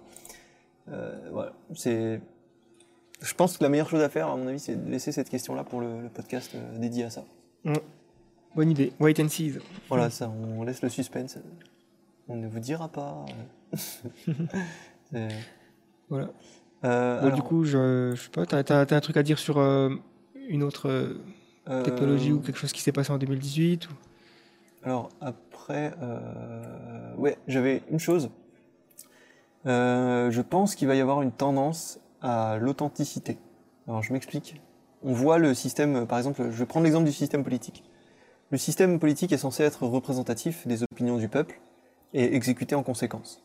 Sauf que on voit que c'est de moins en moins le cas, que ça satisfait de moins en moins les gens, et euh, il faut il faut admettre qu'à un moment donné, le système politique en lui en lui-même est déjà corrompu et on peut pas euh, aujourd'hui en 2019 on peut plus euh, on arrive aux, limites d'une solution uniforme face à une infinité de problèmes protéiformes, en gros, pour faire euh, simple. On, a plein de, gens, de catégories de, gens qui ont des problèmes différents, et on essaie de les résoudre avec un- une seule voie, un seul axe de solution, qui est la politique. Euh, moi, je trouve qu'on arrive à bout de souffle de, ce truc-là, et je suis pas le seul, je suis loin d'être le seul à penser ça. Et je pense que derrière ça, il y a aussi une dimension de euh, recherche d'authentic- d'authenticité et de vérité et de sincérité de la part de nos dirigeants, bien entendu, mais aussi euh, de manière générale de la part de dans, dans le, le climat ambiant de l'humanité, on va dire. Alors je sais pas si c'est culturel, parce que c'est possible qu'en Chine ils s'en foutent complètement, mais j'ai quand même l'impression que que ce soit chez les latins ou chez les anglo-saxons, on a une tendance à vouloir euh, de plus en plus euh, avoir des personnes vraies en face de nous et pas euh, forcément des, représentations factices. Voilà. Et, ça, c'est aussi bien dans la politique que dans tous les domaines. On le voit aujourd'hui avec l'entrepreneuriat. Finalement, on préfère une entreprise qui a un visage humain que euh, une entreprise qui a déjà un gros capital et, et qui est complètement euh, déshumanisée justement et, on ne sait pas qui est vraiment derrière et, on est traité euh, comme, euh, comme de la marchandise en tant que client et voilà. Euh, donc je me demande s'il n'y a pas une tendance, au-delà de, de la politique et de l'entrepreneuriat, une tendance sociale à vouloir être plus sincère et même dans les relations. Tu vois, il y a une grosse vague, on est en plein dedans encore, de développement personnel, de être soi-même, etc. De s'accepter, machin, tous ces trucs-là. Ils sont souvent un peu bullshit, hein, mais bon, c'est aussi, euh, il y a une part de vérité là-dedans. Euh, voilà, je, me demande si on n'a pas, euh, on rentre pas dans une phase qui est quand même plus saine au niveau des relations euh, interhumaines, inter, des relations sociales. Voilà. Ouais, j'espère. En tout cas, disons que cette espèce de volonté d'authenticité, elle va faire face à un sérieux challenge, c'est le deepfake. C'est-à-dire que, enfin, euh, là, encore une fois, je- j'amène la technologie sur le devant de la scène, mais euh, d'ailleurs, il y a une vidéo qui va sortir dans pas très longtemps. euh, toutes les technologies finalement que la- l'intelligence artificielle nous amène, la reconnaissance d'images, la modification d'images en temps réel. Et ce qui va se passer, c'est que ce qui se passe déjà, hein, c'est que c'est qu'on manipule la vérité, on manipule les choses. Alors le deepfake, il a été utilisé pour par exemple prendre des images d'actrices célèbres comme Scarlett Johansson ou, ou Emma Watson et, de leur mettre leur visage euh, sur des actrices pornographiques. Donc en gros, on a des idées, voilà, des, vidéos porno d'actrices célèbres d'Hollywood. Donc tu te dis oh mon dieu, euh, je suis tombé sur une vidéo, tu reviendras, t'en croiras pas tes yeux, regarde ce qu'elle a fait la Scarlett Johansson, tu vois. Mais en fait, c'est truqué. Euh, et, donc t'imagines ça utilisé pour la politique, pour la manipulation politique, pour, euh, pour dénigrer un candidat, pour faire chanter un- une célébrité. Et ça, ça va faire du mal à la démocratie, je pense. Ouais. Sauf si on a des outils qui vont contre, qui vont contre ça. Et je pense qu'on va forcément avoir des outils. hein, euh, S'il y a quelque chose qui, qui permet de, de fabriquer euh, un trucage, il y a forcément quelque chose qui permet de détecter ce trucage. Et ce serait un petit peu une course entre les mecs qui font des deepfakes et les mecs qui font des anti-deepfakes. C'est un peu comme euh, virus, antivirus, tu vois. Et euh, voilà. C'était pour amener ça. D'ailleurs, je pense que 2019 va marquer. euh, on, va, on va voir un incident politique ayant pour Ouais. cause un deepfake, je pense. D'ailleurs, Donald Trump, il a déjà fait un peu, euh, enfin, pas lui-même directement, mais il a déjà été au cœur d'un deepfake où euh, c'était un parti politique belge qui avait modifié euh, une vidéo de deep, de- avec le- la technologie de deepfake de Donald Trump pour faire dire ce que le, ce qu'il voulait en fait. Et ça a été après dénoncé comme étant faux. Donc, euh, ça va être intéressant de suivre ça. J'espère que ça va pas conduire à un cataclysme. hein. Dire, Ouais, bah on verra. Après, voilà, le, le truc sur l'authenticité, euh, effectivement, je sais pas trop euh, dans quelle mesure où, en, en termes de politique, tu vois ce que je veux dire, euh, quelles sont les, les choses qu'on pourrait demander Bah, plus de transparence sur les comptes, tu vois, ce genre de, de choses, quoi. D'accord. Euh, Effectivement, je pense que ça, ça pourrait arriver aussi avec la technologie, c'est-à-dire le blockchain. Mhm. Parce que, au final, le blockchain, c'est un, un, truc qui empêche vraiment le piratage, qui apporte énormément de confiance sur les transactions, qui permet de. C'est un peu le contrat de confiance par excellence, quoi. Mhm. La technologie blockchain. Alors, ça va être compliqué de rentrer dans le détail, parce que pour expliquer le blockchain, franchement, c'est chiant, c'est dur, c'est chiant, et, ouais. et franchement, je suis même pas sûr de savoir ce que c'est. Mais je un- plus ou moins les promesses. Je pense que ça a pu jouer un, un énorme rôle sur la prochaine, euh, sur, disons qu'une sorte de démocratie 2.0. Voilà. Parce que Ouais. c'est encore, moi ça me paraît par exemple aberrant qu'on vote encore dans des urnes avec un bout de papier. Alors qu'on pourrait faire ça sur Internet, quoi. Ouais, c'est vrai qu'il y a, il y a, comment dire, il y a une tendance à vouloir euh, voir le, enfin, concevoir l'État comme une plateforme plutôt que comme une institution dirigée par euh, un débat qui est souvent très long et trop long pour euh, la vitesse du monde aujourd'hui. Ouais. Exactement, ouais. Bah, comme le, ce que demandent là, actuellement les Gilets jaunes en France, euh, c'est le, comment dire, le référendum d'initiative citoyenne. Finalement, on peut imaginer ça au niveau politique comme un- une plateforme où chacun vote les lois qui sont proposées. Et en fonction du sondage, là, on aurait une vraie démocratie, tu vois, vraiment une démocratie directe. Après, est-ce que ce serait une solution? Je sais pas. Euh, Je pense que ça paralyserait tellement le, le- le truc. Ça, ça me paraît être un mo- moyen de paralyser euh, un pays, en fait. ouais. Parce que si toutes les décisions politiques, on- demande aux citoyens de, de se rendre sur Internet et de voter, déjà, il faut être sûr que les gens savent de quoi ils parlent. Enfin, moi, personnellement, j'ai aucune notion euh, avancée d'économie. Est-ce que je sais vraiment si c'est une bonne chose que l'Angleterre soit sortie de l'Europe ou pas? Je sais rien.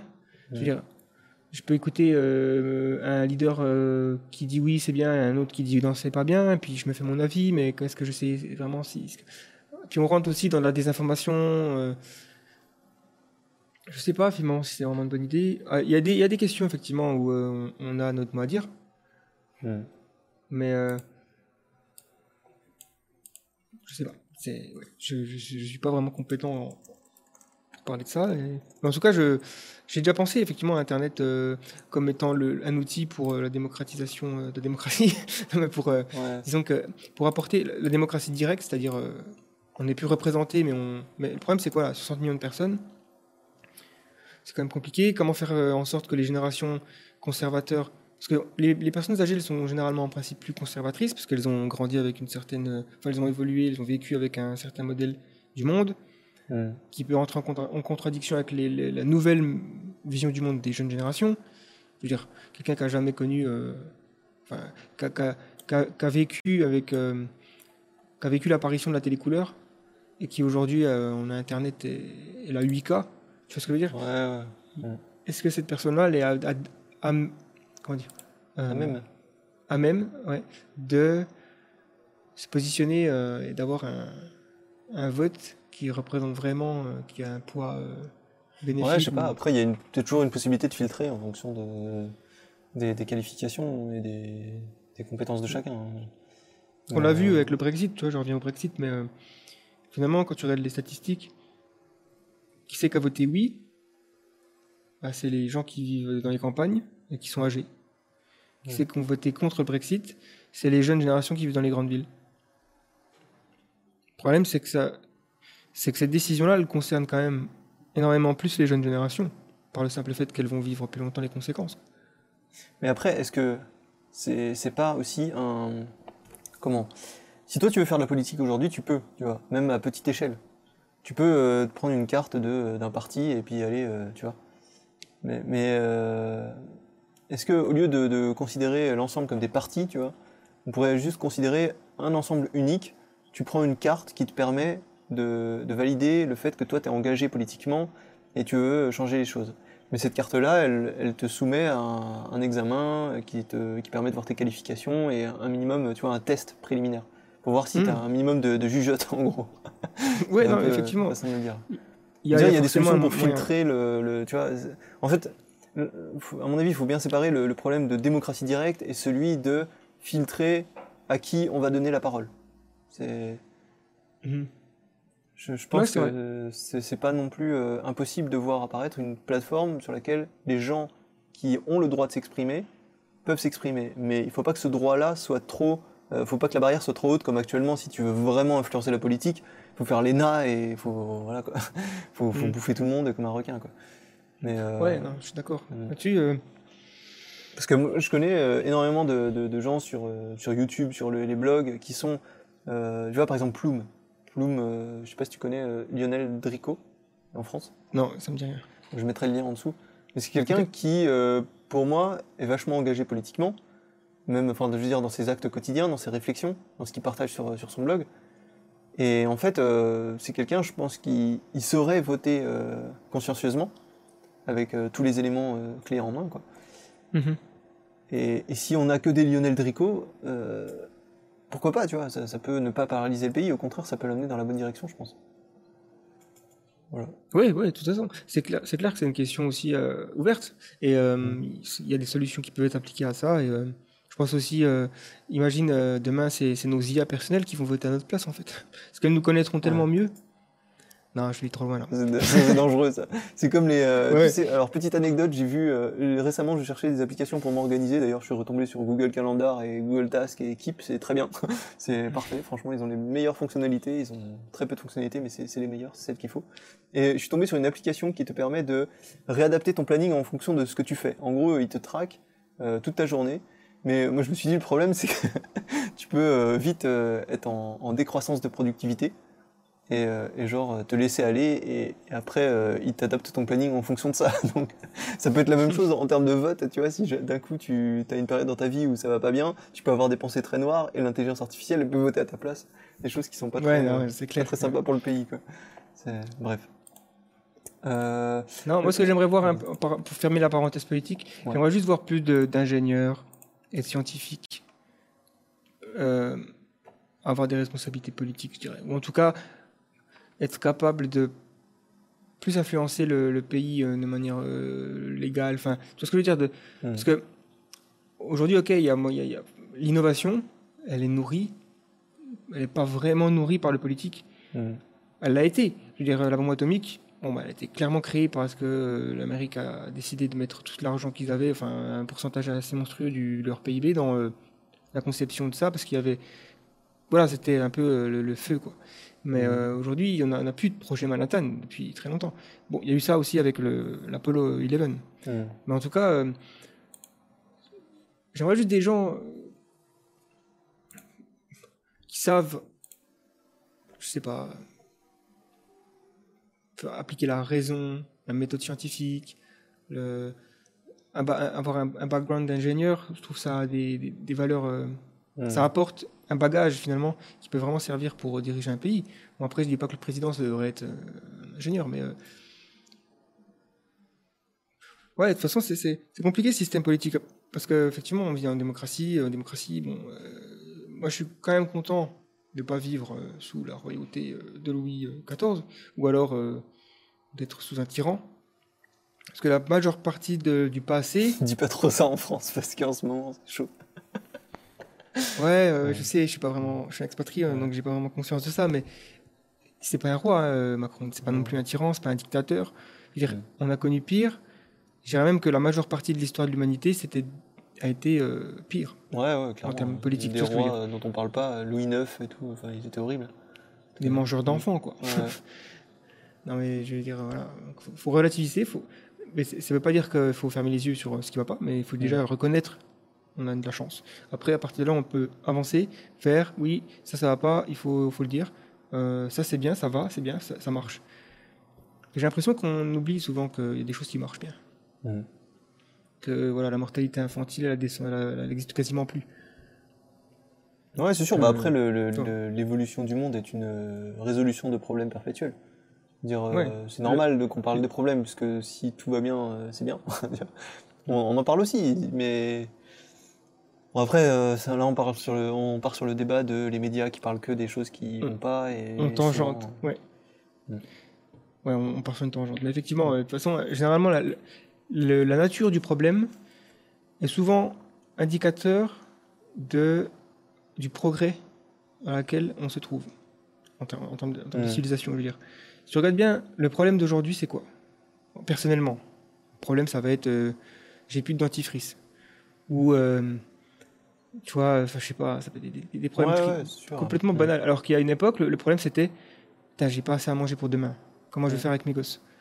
Ou euh, j'ai, euh, il y a la peste qui est en train de se, se répandre dans le village. Qu'est-ce que je vais faire? On peut même encore remonter plus loin. Comment je vais vivre dans les prochaines heures, quoi? Ouais, c'était ça. Ah, Voilà, aujourd'hui on a un niveau de confort. euh, Mm. Demain, attention, demain ce sera encore un cran au-dessus. Les pros, nous, on dirait, mais putain, mais. Hmm. En fait, c'est un peu le, le- le- le truc problème de riche. Ouais, C'est un problème de riche, ça, c'est un problème de riche. Bah oui, on a tous des problèmes de riches aujourd'hui. ouais, c'est ça. Exactement. Voilà, bon, je ferme la parenthèse et puis. Révolution, The Flares. achetez, les, achetez les mugs, on va faire la révolution. euh, ouais, on gagne 60 centimes. Conclu, parce que moi, j'ai plus vraiment grand chose à dire. En fait, euh, j'avais des sujets, mais on, en- on les a tellement bien Ah ouais. survolés que finalement, euh, ça sert à rien de revenir dessus. Quoi. Ouais, pareil, j'ai. euh, alors, je- on n'est pas obligé de faire un débat de 15 minutes sur chaque point, hein.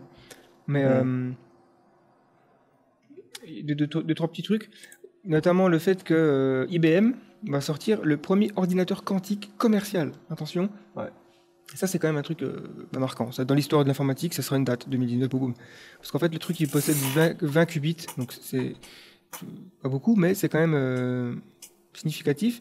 Alors après, voilà, c'est, l'idée, c'est pas un ordinateur quantique qui va remplacer ton ordinateur euh, de maison. hein. Aujourd'hui, Mm. l'ordinateur que IBM va sortir, il est loin d'être aussi puissant qu'un ordinateur que tu peux acheter aujourd'hui pour 500 euros.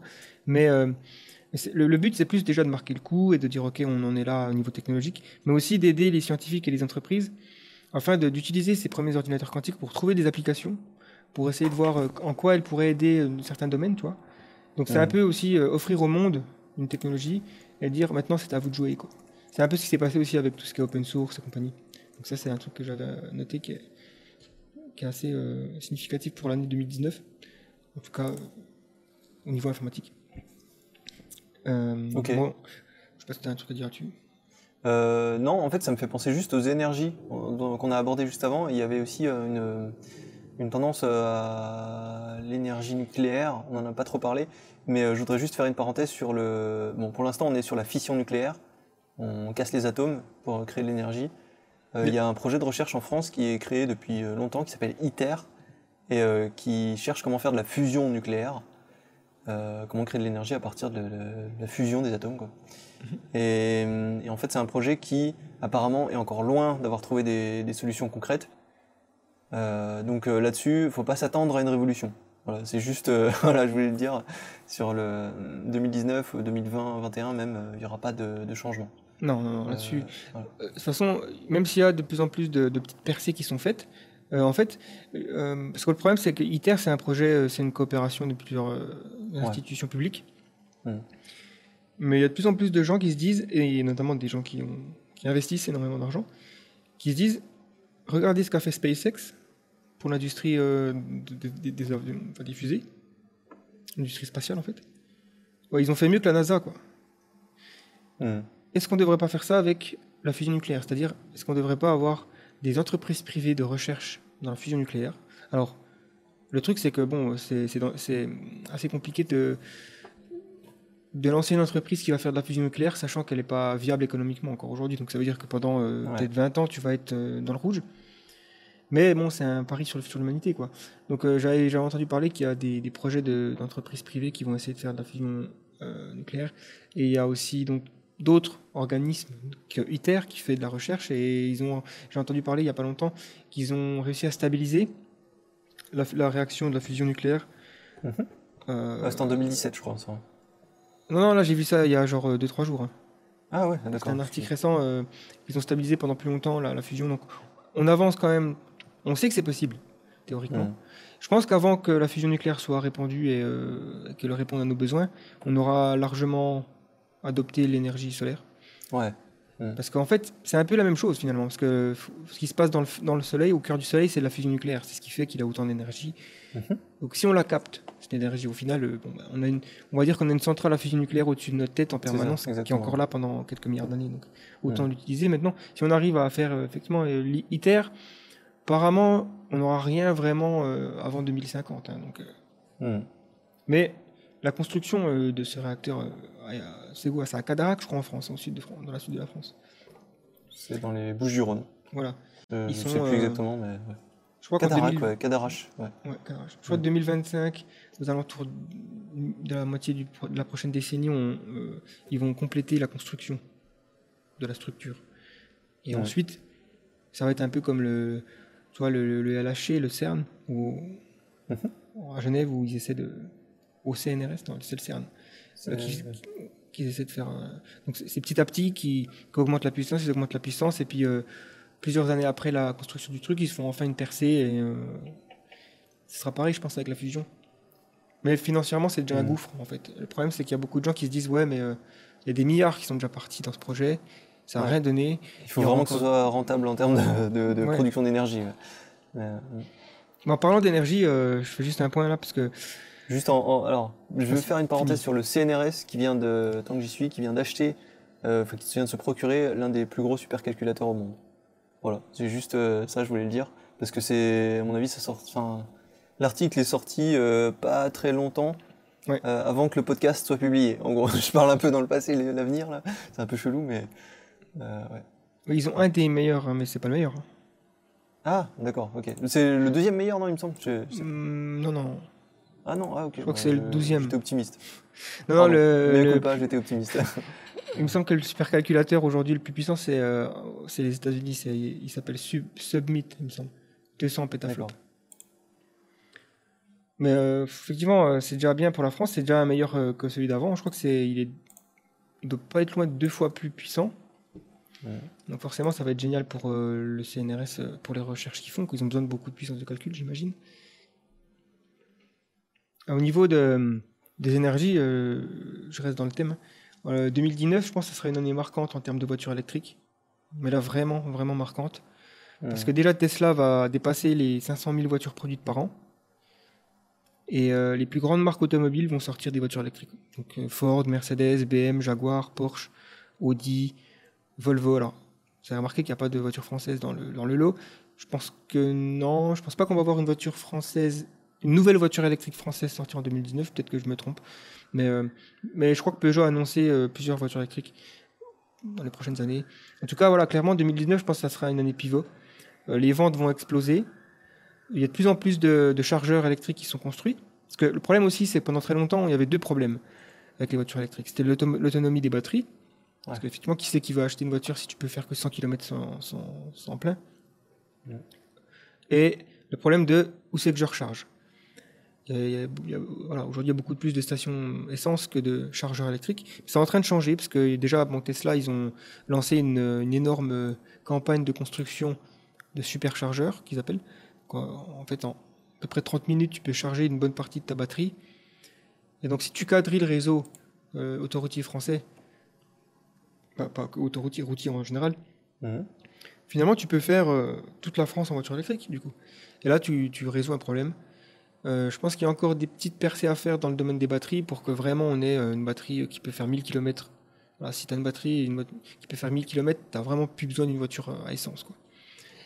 Et euh, je pense vraiment que 2019, ouais, ça sera. euh, on va en parler beaucoup des voitures électriques. Ouais, ouais, je pense que les institutions publiques vont s'en emparer aussi. Ouais. Mais il y, a y aussi de plus en plus de, de pays qui commencent à mettre des lois. C'est-à-dire que là, le- le- il me semble que le Danemark a imposé une loi qui fait qu'en 2030, il me semble que c'est en 2030, il sera interdit d'acheter une voiture à moteur à combustion. Mhm. C'est quand même, c'est quand même fort, quoi, je veux dire. Ils ont vraiment décidé de, de faire une transition. Alors c'est déjà un pays qui est un exemple en termes d'énergie et de verte, en termes de l'écologie.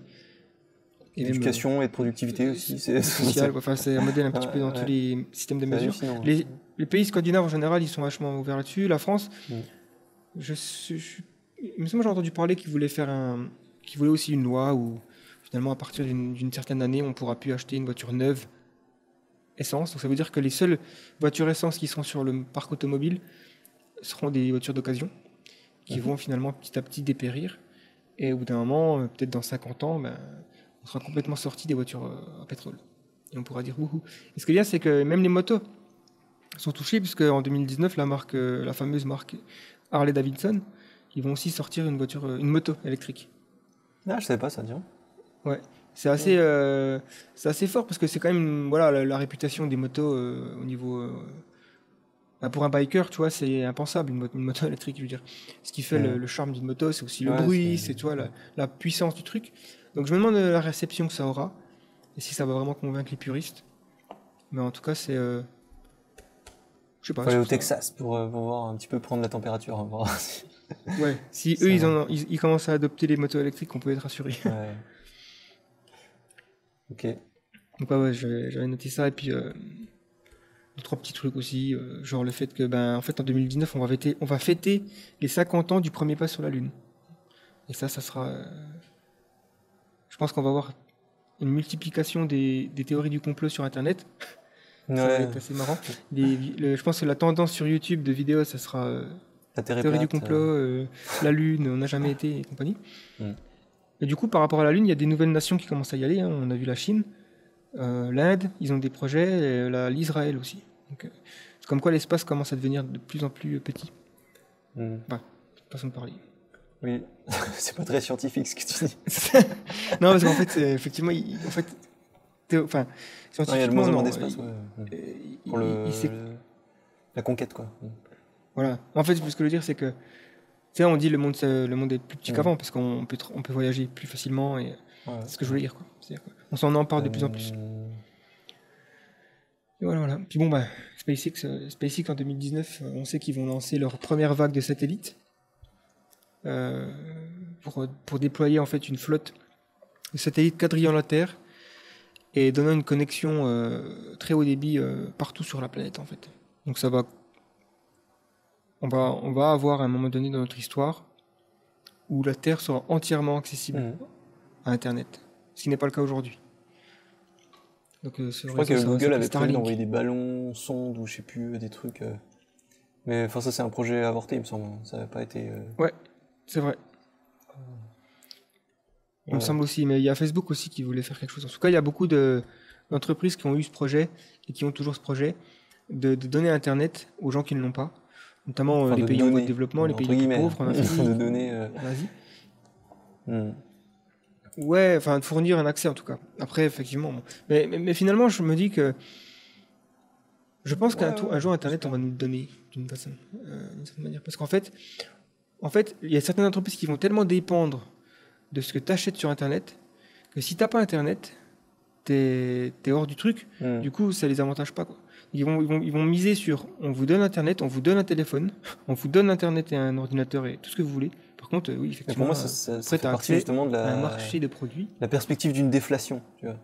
C'est vraiment. euh, on, va, on va redéfinir Ouais, la, la- la effectivement. notion de produit même. Tu vois. Je suis d'accord. Tu vois, le- beau, produit, quoi. On, on- on l'est déjà, de toute façon. Mhm. Mais effectivement, sur euh, SpaceX, je, je vais finir là-dessus. Enfin, je finis en tout cas sur SpaceX. Mhm. C'est euh, cette année, en 2019, on va aussi voir. Alors, je pense que ça va. Ce sera probablement dans les deux ou trois prochains mois, je pense. euh, le premier test de la fusée Starship. Mhm. Starship, c'est. alors, je sais pas exactement. je crois que ça va être le premier test, mais d'une version un peu plus petite de la fusée. Starship, c'est en gros le- la, la fusée qui est prévue pour aller sur Mars. Ça sera la plus grosse, la plus grosse fusée jamais construite par l'être humain. Et euh, mais, mais- mais- mais vraiment de loin, quoi. Donc ça, ça va être sympa. En plus, elle, elle est classe. Je sais pas si tu as vu les photos, mais la, la, Ouais. la fusée, elle est- ils l'ont euh, recouverte de chrome ou enfin non, d'un d'un acier. euh, je sais plus le nom en français, mais euh, steel, stain, un truc comme ça. Et t'as l'impression que le truc, c'est, il est sorti d'un film de science-fiction. Fait penser un peu à la fusée de Tintin aussi, mais pas en rouge et blanc. C'est vrai, ouais. J'aime bien ces, ces petits. euh, Enfin voilà, ils ont. C'est un peu comme Steve Jobs. Il avait l'œil pour sortir des trucs qui étaient esthétiques. Et Ouais. il savait faire les trucs qui impactent le public. Je dire, envoyer une voiture en orbite, c'est quand même un truc qui va marquer l'inconscient collectif. Euh, une fusée toute chromée comme ça, imagine les images qu'on va avoir. Et ça, ça redonne Ouais. aussi un peu l'intérêt aux gens, euh, l'espace et tout ça. Ça donne aussi envie aux jeunes qui ont euh, 10 ans aujourd'hui de, de se dire c'est ça que je vais faire dans ma vie. Ça encourage une nouvelle génération. Mhm. Donc, voilà, c'est juste génial. Quoi. C'est vrai. Donc, 2019, ouais, année euh, de l'espace. Et puis bon, 2020, 2021 et en compagnie. Quoi. Là, on va, on va voir de plus en plus d'images euh, stupéfiantes. Puis bon, euh, après 2019, est-ce qu'il y aura d'autres euh, On pourrait dire que peut-être. Après 2019, euh, fin de l'humanité. Ouais, euh, non, ça, ça sera Profitez bien. La dernière Allez, année. ciao. Ouais, je voulais, il y a- on fait une petite question sur euh, le, FAQ. Bah en fait, je propose. Moi, j'ai j'ai plus de, de points à aborder sur 2019. En fait, j'en avais plus ou moins un sur tout ce qui était réalité virtuelle et l'avenir de la production de divertissement. mais je pense que en fait euh, j'ai déjà relativement euh, couvert euh, le- l'essentiel du sujet dans la vidéo qui est déjà sortie. D'accord. Et je pense que les évolutions qu'on va voir euh, en 2019, c'est euh, grosso modo euh, des moteurs temps réel capables de, de, de produire des images de plus en plus photoréalistes.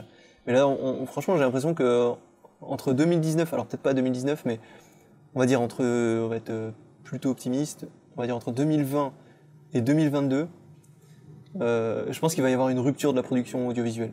Dans la production audiovisuelle, de, notamment de fiction, pas de documentaire, je pense pas, parce que ça c'est un, c'est un truc qui est pas euh, forcément touché par euh, l'image de synthèse. Mais euh, en tout cas, moins, je dirais que c'est moins sensible. Ouais, ils sont plus touchés Mais par la VR. est, euh, euh, ouais, tu veux dire l'expérience d'aller dans un lieu Ouais. et de. Ouais. Mais là, du coup, c'est plus vraiment une manière de produire les choses qui change. C'est, enfin, je veux dire, ça, ça met pas en cause des métiers et des compétences. Non. Ça met juste en cause le- ta, ta capacité à évoluer, à faire évoluer tes productions et tes créations. Quoi. Mais, euh, mais au niveau de la fiction, je suis quand même euh, de plus en plus convaincu que là, euh, on entre dans une période de, de, de transition. De vraiment le- la production de films. Enfin, je ne sais pas comment va gérer euh, Hollywood là-dessus. Ils ont déjà plein d'innovations qui sont propres à leur flux de production. Mais, mais là, la transition va être tellement rapide que je, ouais, j'ai hâte de voir euh, ce qui va se passer en fait. Ouais, ça va être assez fort. Après, c'est dur Parce à imaginer on- euh, un monde où on n'a plus du tout de films avec des acteurs. Parce que. Il y a quand même quelque chose. Après, non. Je pense que c'est. je- Il va y avoir une sorte de nouveau. Un nouveau septième art. Ouais. Ouais, ouais. Parce Ouais. que. On va toujours voir des pièces de théâtre, enfin, pas moi, mais certaines personnes. je veux dire, euh, Ouais, ouais, ouais, ça m'est déjà arrivé d'aller voir des pièces de théâtre, ou même l'opéra. On pouvait imaginer qu'à une certaine époque, notamment en 1905, en 1910, en 1920, il y a des gens qui disaient Oulala, regarde le cinéma, à quel point ça évolue, je pense que le théâtre c'est foutu. C'est pas ce qui s'est passé. Même si, effectivement, les pièces de théâtre c'est quand même devenu minoritaire dans le divertissement du, de, de tout un chacun. Mhm. Maintenant. Bah, c'est euh, ça en fait le, le voilà. grand dilemme, c'est que le, le théâtre en soi ça coûte pas aussi cher que faire un film euh, divertissement euh, gros budget, par définition quoi. Donc Mm. le théâtre peut survivre même euh, sans avoir un grand public, une masse de public vraiment critique. Le cinéma, je suis pas sûr quoi. À un moment donné, et les modes de consommation sont déjà en train de changer depuis des années. Avec la, la VOD, la VOD est en train de, de grignoter vraiment le, le cinoche. Quoi. hmm. Et on a beau dire le, le cinoche, ça remplacera, enfin rien ne remplacera le cinoche. Ça, je suis d'accord, l'expérience sera toujours là. Euh, je veux dire de- de- d'aller dans une salle avec des gens que tu connais pas ou que tu connais aussi, mais je veux dire faire l'expérience d'un film en salle, ça, ça existera toujours. Mais Spielberg et Lucas l'avaient dit, ils avaient dit, ça va sans doute devenir un produit de luxe. Et moi, je vois cette tendance, je, je confirme, euh, je persiste et je signe. je pense qu'ils ont raison. Ouais, C'est c'est vrai. c'est que on, on va voir euh, ce qui est devenu le théâtre en fait en soi. C'est un produit un peu, euh, euh, euh, j'ai envie de dire ésotérique, mais c'est, enfin tu vois, c'est pour une catégorie de personnes qui euh, se- comment dire, se, mince, j'ai oublié le mot, se, comme euh, quand tu lis des livres, c'est pas forcément accessible à tout le monde parce que tout le monde n'a pas pris l'habitude de, de lire, à développer un goût, voilà c'est ça. C'est tout le monde n'a pas forcément développé un goût pour lire les livres, et bah, pareil avec le théâtre. Bah, j'ai j'ai l'impression que le cinéma à gros budget devient en plus de plus en plus remis en question au niveau euh, créativité. Enfin, maintenant, les scénaristes ont complètement migré vers les séries, vers euh, un format qui, porte beaucoup plus d'avantages en lui. euh, Enfin. Euh, j'ai l'impression qu'on va avoir une rupture. Alors, je sais pas si ce sera en 2019, mais en 2019, déjà, on va voir une grosse évolution sur l'imagerie de synthèse, ça j'en suis sûr et certain, et sur la redéfinition des flux de production dans les entreprises. Du jeu vidéo, de- des effets spéciaux, tout ça. Et il y en a un, un logiciel en particulier, c'est Blender. Et je sais que lui, il va vivre une, une croissance euh, assez incroyable et tout le monde va se demander où est-ce qu'il était pendant toutes ces années. Quoi. C'est- Mm. Là, ils sont en train de sortir une version euh, qui est la version 2.8. Alors, je rentre dans les détails techniques, mais globalement, euh, ils ont intégré un, un moteur temps réel photoréaliste euh, qui te permet de ne plus avoir à faire de calculs comme comme c'était fait précédemment. Avant, il fallait calculer image par image. Aujourd'hui, c'est plus vraiment le cas. Et ça, on tend vers vraiment du, du temps réel, réaliste. Et c'est un, d'ailleurs, c'est un Français qui l'a développé, ça. Euh, et je pense que ça, ça pourrait être la, la feature qui fait euh, un bond dans, euh, dans l'évolution de ce logiciel-là et justement dans la compétition derrière, parce que Autodesk, les grosses entreprises de, qui, qui ont l'habitude de, de- de servir les industries comme le- les effets spéciaux, les jeux vidéo, ben, elles aussi, elles ont euh, des pions à mettre euh, à ce niveau-là. Euh, voilà. Donc je, je pense qu'on va avoir quelque chose quand même au niveau de- des images de synthèse qui va être assez, assez fulgurant en 2019. Voilà. Ouais, c'est vrai que c'est fou. Et puis c'est- aussi l'accessibilité aussi. Je veux dire, Ouais. le faire des effets spéciaux, ça a été réservé pendant des années et des années à des, à des gens vraiment qui ont fait des études, qui ont recherché, qui ont passé énormément de temps à apprendre. C'est une expertise technique, quoi. Je veux dire, c'est fallait Ouais. vraiment savoir le faire. Aujourd'hui, les outils sont, sont en train de se démocratiser et deviennent de plus en plus, il devient de plus en plus facile de faire des effets spéciaux. On voit le deepfake, c'est une résultance de ça. hein. C'est genre euh, Ouais. en deux clics, tu remplaces la visage, euh, c'est presque indissociable de la réalité. En plus, on a des, des IA qui génèrent du contenu maintenant basé sur du texte. Donc, en gros, on peut ima- imaginer qu'un jour, tu rentres un scénario à une, à une IA, un algorithme, et qui te génère un film, en fait. Et puis, tu dis, ouais, ça, ça me plaît, ça, ça me plaît pas. Remplace l'acteur là par, un, par une femme. Euh, le décor là, je veux qu'il toi. Et Mhm.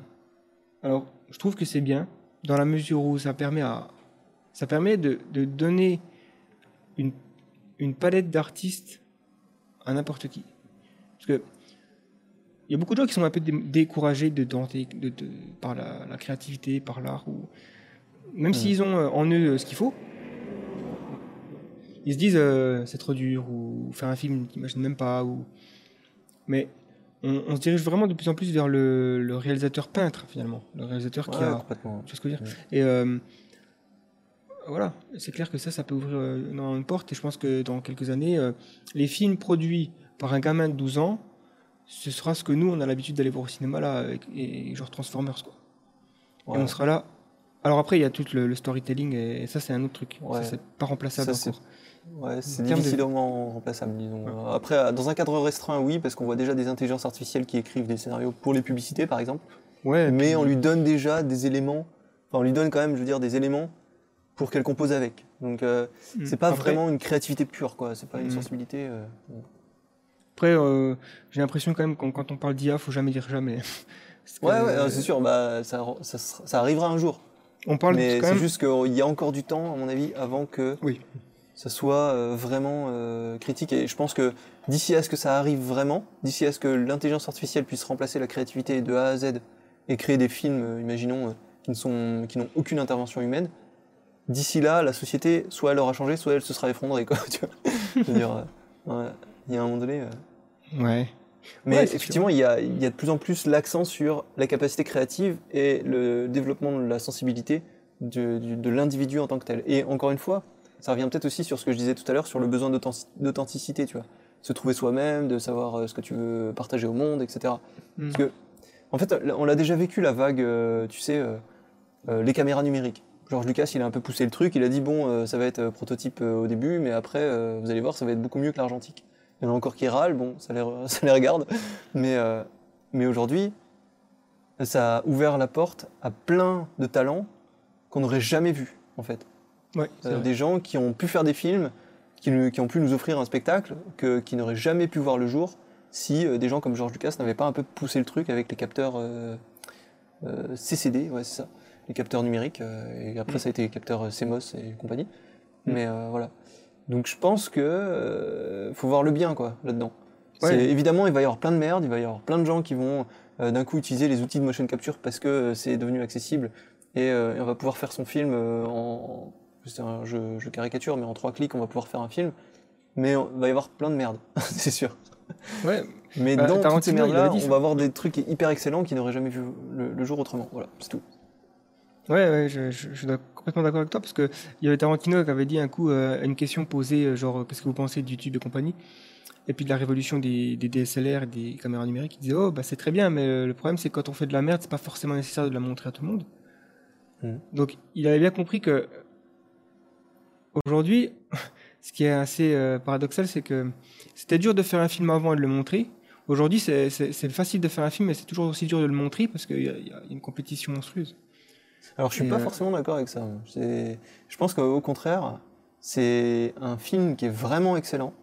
Il rencontre son public tôt ou tard. Euh, Et je pense que, enfin, je suis pas, euh, tu vois, j'essaie de m'extraire un petit peu de la logique YouTube parce qu'on on dit souvent l'algorithme YouTube c'est un truc injuste. Tu peux faire du travail de très très bonne qualité mais t'es pas vu. Et à l'inverse, tu peux faire de la merde, jouer dans le. Enfin, de la merde, pas de la merde, mais genre jouer dans les règles de l'algorithme de YouTube et buzzer très vite, quoi, en gros. Mais je suis pas forcément d'accord avec ça parce que je pense que si tu fais vraiment un travail excellent, les gens le remarquent, tu vois. Le- Les gens le retiennent surtout. Et parce que les gens le retiennent, il va y avoir une forme de fidélisation à l'œuvre. Je m'en souviens parce que voilà, c'était, euh, tu vois, Matrix par exemple. Je m'en souviens pas parce qu'il a été marketé et parce qu'il y a des, posters partout, euh, ce qui était peut-être pas le cas d'ailleurs, j'en j'en sais rien. Mais parce que cette œuvre-là, elle m'a marqué profondément et au niveau de mon intellect, de mes émotions, de tout, tu vois. Et je pense qu'en fait le jeu il est là quoi. C'est juste que euh, avant, quand tu voulais faire un film en argentique, ben, il fallait euh, faire énormément de sacrifices, de démarches que peu de gens étaient prêts à faire. Et parmi les peu de gens qui étaient prêts à faire, il y en a peu qui arrivaient à faire des bons films en plus. Et, en fait, aujourd'hui, c'est devenu accessible. Tu peux faire ton film et le mettre sur YouTube ou sur Internet. Mais euh, il faut redoubler d'excellence parce que le monde s'est habitué déjà à des œuvres cultes. Tu vois, tu peux pas te dire, bah non, mais moi je démarre de zéro, c'est bon, je révolutionne le cinéma, je fais euh, euh, du montage alterné. C'est pas possible parce que les gens sont déjà habitués à ça et ils savent que c'est plus une révolution depuis longtemps. Et du coup, euh, je me dis, bah voilà, c'est, c'est- en fait c'est le jeu, quoi, c'est tout. Même s'il est cruel, c'est le jeu. Et c'est Mm. pas parce qu'on voit plus de films sortir que forcément. euh, En fait, c'est, c'est là où je suis pas d'accord avec Tarantino, c'est que même si tu fais de la merde, il faut le montrer. Parce que si, si tu t'es convaincu toi-même que c'est de la merde, mais qu'en fait c'est excellent, si tu choisis de ne pas le montrer, tu ne sauras jamais que c'est excellent. Tu vois Tu sais- tu sauras jamais que le monde attendait juste que tu le montres en fait. Ouais, effectivement. Après, il y a, il y a, il y a le, la première œuvre qui est jamais bonne. Enfin, je veux dire, euh, Ouais, c'est sûr, bah ça, de toute façon, euh, a- en fait, ce mieux que je veux faire une première œuvre œuvre et avoir du feedback que euh, faire une première œuvre, se dire que c'est génial ou que se dire que c'est pourri et se décourager, tu vois. Ouais, après, le feedback, ce qui vient d'Internet, je veux dire, le, le processus d'apprentissage, il est important. Mais ce Mm. processus d'apprentissage, est-ce qu'il est euh, nécessaire de le, de, la- de le montrer de le... Ce que je veux dire, c'est ça que... Moi, je pense que si, parce qu'il faut se confronter à la réalité du monde le plus tôt possible. C'est comme une start-up en fait. C'est si, euh, enfin, tu vois, après, ça revient sur un problème de attendre d'être parfait pour faire les choses. C'est, tu peux pas juste demander l'avis à ton entourage parce que ton entourage proche, soit il est jaloux, il te dira que c'est de la merde, soit il est bienveillant, mais trop bienveillant, il te dira que c'est trop bien. Mais en Ouais, fait, la vérité, elle est nulle part entre les, elle est quelque part entre les deux. Elle est nulle part dans, dans ces avis-là, quoi. Donc, euh, quelqu'un que tu connais pas, qui n'a pas de compte à te rendre, qui n'a, qui, enfin voilà, qui, qui regarde juste l'œuvre en elle-même et qui te juge pas toi, euh, là, il te donnera la vérité. quoi. Mm. C'est en ça que je trouve Internet vraiment top. Et même l'innovation, de manière générale, euh, des, des moyens de, de- de faire ces films. Et pour revenir sur l'artiste peintre, enfin le, le, le cinéaste peintre, je pense que c'est très bien, parce que euh, c'est encore mieux, en fait, euh, d'utiliser l'image de synthèse et de, de pouvoir peindre littéralement son film que de pouvoir le filmer avec des appareils accessibles financièrement. Parce que Ouais. déjà, financièrement, ça veut dire qu'il y a une barrière quand même à l'entrée. C'est-à-dire que les gens qui vraiment veulent investir, ok, ils investissent, mais euh, aujourd'hui, ça devient de plus en plus compliqué quand même de, produire euh, des vidéos pour le web qui sont crédibles en, méthode traditionnelle. Je veux dire, euh, il suffit pas d'avoir une caméra, euh, un dernier DSLR, appareil photo, etc. Ça, c'est faux. hein. Ce discours-là, il est complètement biaisé parce que une fois que tu as ta caméra, après, tu as un ensemble de coûts incompressibles qui sont gérer ton équipe, avoir des décors, euh, avoir le maquillage, le, tu vois, tous les, les FX, s'il y en a. Tout ça, c'est quand même euh, des coûts qui sont bien plus élevés, souvent, enfin, tout le temps hein, même, que euh, simple, le simple fait d'acheter une caméra. Hmm. Donc le fait Ouais, de pouvoir peindre son film, là, t'as plus aucune excuse en fait. Finalement, tout ce que tu dois faire, c'est savoir euh, gérer euh, des, des notions qui sont extrêmement fondamentales, comme comment raconter une bonne histoire, euh, comment composer une image, tu vois. T'as vraiment plus aucune excuse. Moi, je pense que c'est un bon filtre, au, au contraire. C'est un bon filtre par euh, inversé, en fait. On va avoir beaucoup plus de choses, mais dans ces beaucoup plus de choses, il va y avoir des, des choses qui vont, enfin, des, des œuvres qui vont sortir qui vont être exceptionnelles. quoi. Je, je suis convaincu qu'il va y avoir des trucs hyper crème qui vont sortir et qui, qui auraient jamais vu le jour autrement. Hmm. Puis il y a aussi une- des, des moyens, je veux dire, euh, je, je reviens juste vite fait sur les, les coûts de production. Euh, Aujourd'hui, tu veux faire un film dans l'espace, c'est chaud en prise de vue réelle. C'est Ouais. super chaud. Tu veux le faire en 3D, euh, bah, c'est pas si chaud que ça en fait. Mais il faut, euh, il faut bûcher quoi. Ça dépend que de toi-même. Mm. Et, et je trouve que c'est un meilleur filtre quand tu dis aux gens le fait que ton œuvre soit excellente dépend entièrement de toi-même et de tes capacités à développer tes compétences et à apprendre et, et à, et à écouter les bons retours. C'est c'est beaucoup plus sain, tu vois, comme démarche, que de dire euh, faire un film culte, ça dépend de tes capacités à négocier des financements, à, euh, tu vois, à rentrer dans un circuit qui est pas forcément adapté à tes convictions, qui est, tu vois, tous ces trucs-là. Et enfin, Ouais, ouais. si tu arrives à, à gravir les échelons, euh, bah, peut-être que tu auras l'occasion de euh, faire ton film Ouais, comme tu l'entends, et peut-être qu'on te laissera le final cut, euh, le- la décision finale du montage, mais si c'est pas le cas, bah tant pis, tu vois. Si t'es gentil avec Harvey Weinstein. hein. Voilà, c'est ça. C'était très gentil avec euh, hashtag balance ton porc, quoi. C'est vrai. Non, mais il y a un moment donné, euh, voilà, c'est ça. Bon, après, c'est le star system, c'est autre chose. Mais... Ouais, ouais, voilà. je trouve ça plus fair, quoi. Je trouve, je trouve ça plus juste comme, euh, comme délimitation. Donc, je suis pas d'accord avec ta mais envie. c'est- Ouais, Mais alors, pour conclure là-dessus, et après, je pense qu'on fait peut-être les, les dernières FAQ et après, on, on conclut le podcast. Mais con- Ouais. pour conclure là-dessus, le paradoxe ultime de ça, c'est que la meilleure manière de conserver un film, ça reste Mhm. la pellicule. ah, de conserver un film. Ouais, de l'archiver, je veux dire. Pas de le filmer, mais euh, ouais. Et- Ah, je pensais que c'était sur, euh, sur du Quarks.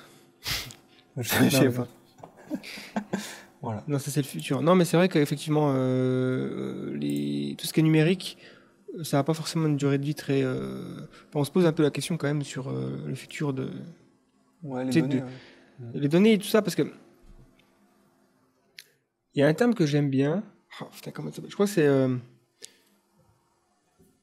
Oh, je me rappelle plus du terme. En gros, le terme, il veut littéralement dire la perte. Oh. Anamnèse ou un truc comme ça, la perte de. de... Oh, l'amnésie un peu. Enfin bref. C'est un terme de genre français de perte d'information, tu veux dire? Ouais, plus ou moins. Ouais, je l'avais noté, mais bon, je vais pas. re- Genre l'amnésie des données, mais sur le long terme, quoi, tu veux dire? Ouais, l'exégèse ou un truc, c'était un terme. euh, Bon, en gros, euh, l'idée c'est que euh, finalement la civilisation elle est un petit peu euh, en train de reposer de plus en plus sur un pied d'argile. Oui, ouais, ouais. Tu vois, en fait, que la, la technologie euh, de l'information et de la communication qui est finalement stockée sur des supports qui ne sont pas forcément faits pour durer très longtemps. Donc on pourrait Mhm. imaginer un scénario dystopique, qui n'est que hypothétique évidemment, où à la suite d'un conflit ou d'une catastrophe apocalyptique, euh, la Terre soit un petit peu replongée dans un, monde euh, pré-technologique, si on veut, Mhm. où rien ne survit, donc on pourrait perdre tout- toutes nos avancées technologiques, on pourrait même plus savoir comment faire euh, l'électricité ou, ou des trucs comme ça. Alors ça paraît extrême parce que il reste des livres, évidemment les livres ça reste un support où, le- où la, no- la- la connaissance elle, elle peut être maintenue, Mhm. mais n'empêche que euh, voilà on, on se place quand même. Alors après il y a, il y a des technologies aujourd'hui ou enfin des, des pistes pour développer des systèmes de stockage bien plus importants comme l'ADN. L'ADN, enfin il suffit de voir un être humain pour savoir que ça stocke beaucoup d'informations. Ouais. Donc on pourrait imaginer euh, stocker de, toute sa bibliothèque de films sur un brin d'ADN, même plus. hein. Enfin, il me semble que les chiffres sont ridicules hein, sur la capacité d'un brin d'ADN, ou alors euh, d'autres molécules. Il y a aussi des solutions. euh, on sait que le diamant ou le cristal, ça a une structure qui pourrait permettre le stockage de, de données, mais bon après ça, ça rentre un petit peu dans la, la physique des matériaux un peu pointus, donc euh, je m'aventure pas trop là-dessus sur pour pas dire de conneries. En fait. Ouais, Mais-. C'est peu casse-gueule, mais effectivement, le, la pellicule pour les films. Mais bon, ça brûle vite, hein, comme on l'a vu dans le film. Non, non, c'est plus euh, inflammable aujourd'hui. Non, ouais, ça a changé, ça, je sais. Ouais. Ouais, ouais. Euh, une autre question là, de Aoneko. Ouais, on peut peut-être finir sur les, qui- les qui- questions. euh, en fait, on peut peut-être répondre rapidement aux, dernières euh, questions qui ont été posées. Quoi. Ouais, Il n'y a pas que des questions, il y a aussi des, euh, des encouragements, et des questions aussi en, Ouais. en rapport avec The Flares en particulier. Donc, Ouais, on peut essayer de, de- de traiter tout ça. Une question là que j'ai sous les yeux d'Aoneko, encore, encore lui, hein, le- qui nous dit Est-ce que les transhumains seront comme les héros de Marvel ou comics? Mais on a déjà un peu répondu à cette question. Plus ou moins. Alors, effectivement, euh, ça, c'est une question qu'on pourrait poser, en fait, euh, tout simplement aux, aux spécialistes qui vont faire partie du podcast euh, Ouais. sur le transhumanisme. Mais juste vite fait comme ça, je dirais que. Pourquoi pas Non, mais c'est-à-dire que ça dépend lesquels, hein, Marvel, Superman, machin. Ouais, puis ça dépend encore de comment tu vois le transhumanisme en fait. Ouais. Après, euh, effectivement, euh, est-ce que des gens vont avoir des, des jambes euh, artificielles qui leur permettront de ouais. courir plus vite, oui. Est-ce que ça en fera des super-héros? Non. Mm. Maintenant, euh, il y a aussi le, le point de vue de, Noah, de Yuval Noah Harari dans Homo Deus, où finalement il estime qu'on se dirige vers, euh, vers la divinité, entre guillemets, c'est-à-dire qu'on va Mm. acquérir, avec la technologie, euh, les facultés qu'avaient les dieux grecs, les dieux vikings, les dieux égyptiens. Mhm. Parce que quand on dit Dieu, effectivement, on a cette notion de Dieu mono- monothéiste, figure paternelle et protectrice qui est créateur de l'univers. Mais il y a aussi euh, les anciennes mythologies où c'est qu'ils avaient plein de dieux. Et, euh, ils avaient tous des. En fait, c'était un peu les, les héros de Marvel et Comics de l'époque. Franchement, je le vois comme ça. Et euh, effectivement, le transhumanisme, ou plutôt le post-humanisme, serait peut-être un stade où on sera euh, Ouais, capable de faire des choses qui seront. C'est pas vraiment des transhumains, du coup, c'était plutôt des post-humains, comme tu dis. Ouais. Donc ça, c'est quelque chose que- qu'on pourra traiter un jour dans un, un documentaire. Dylan Fortin, qui nous dit euh, Selon vous, les multinationales comme Google, Amazon ou Microsoft auront-elles le monopole du secteur de l'intelligence artificielle? Avec tous les millions, voire les milliards que ces grosses sociétés investissent dans ce domaine, cela laisse-t-il vraiment une chance aux autres plus petites compagnies? Non, cela ne laisse aucune chance. Oui, elles auront le monopole. Question suivante. Non, j'ai pas envie de dire ça. Alors après, là ici de Google, Amazon, Microsoft, euh, je rajouterais quand même la Chine. Ouais, Parce qu'il faut savoir ce que se passe en Chine. euh, je pense pas que la Chine euh, elle est en retard. Je pense même qu'elle est euh, en avance en fait. Sur certains Ah ouais, complètement. Bah, je crois que c'est même prévu dans l'économie que la Chine dépasse les, les, les États-Unis en dans 8 ou 9 ans, je crois, à peine. Ouais, ouais, c'est- enfin, faut.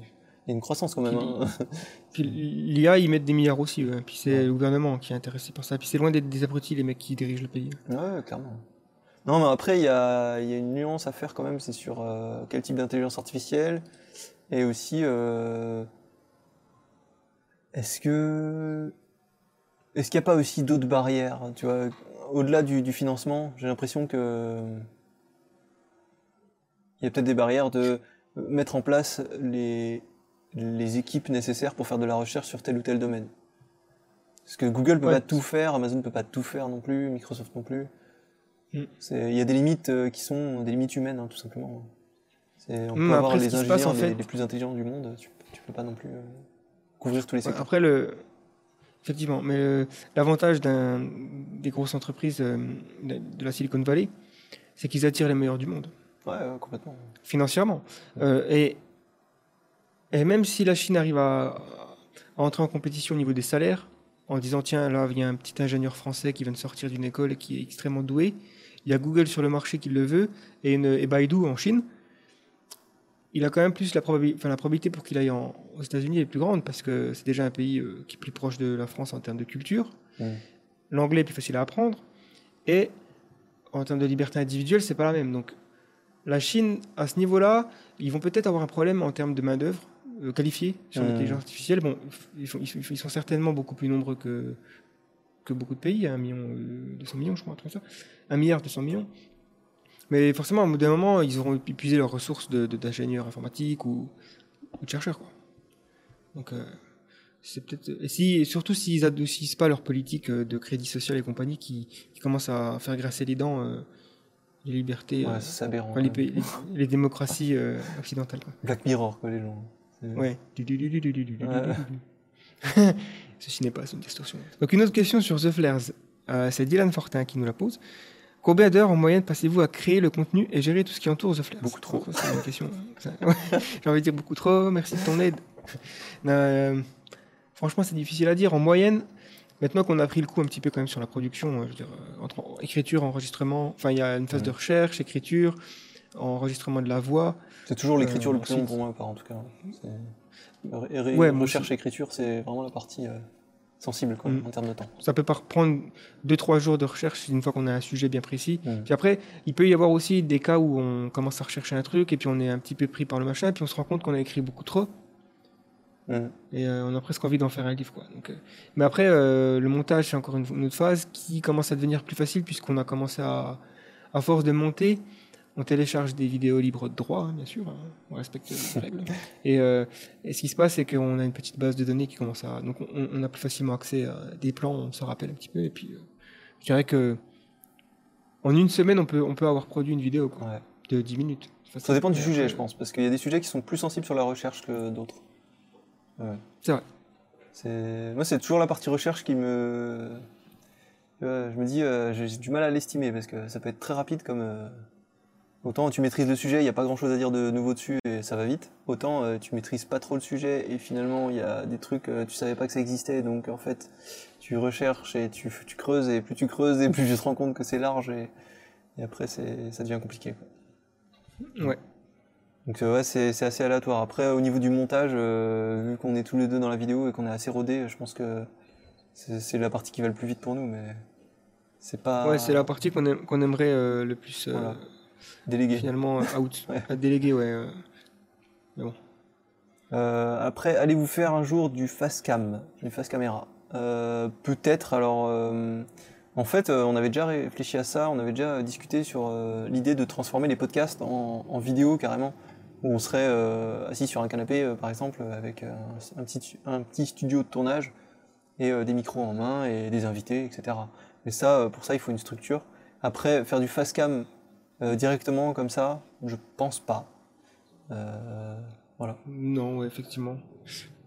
Effectivement, je vois pas vraiment. Alors, il y aurait un intérêt dans la rapidité de, montage, puisque si on se filme, on n'a plus vraiment besoin de faire un montage de tout ce qu'on. On n'est plus obligé d'illustrer tout ce qu'on dit. Il y a beaucoup de youtubeurs qui font ça, et je pense qu'ils ont aussi une capacité d'augmenter leur rythme de publication plus facilement. Mais après, euh, on est assez attaché au format qu'on a actuellement, où on est plus sur du mini-documentaire, euh, et on a envie d'en faire plus. Donc, euh, Ouais, et puis juste qu'on prépare pour 2019, c'est plutôt la tendance va plutôt à du contenu euh, plus riche et plus euh, plus produit quoi.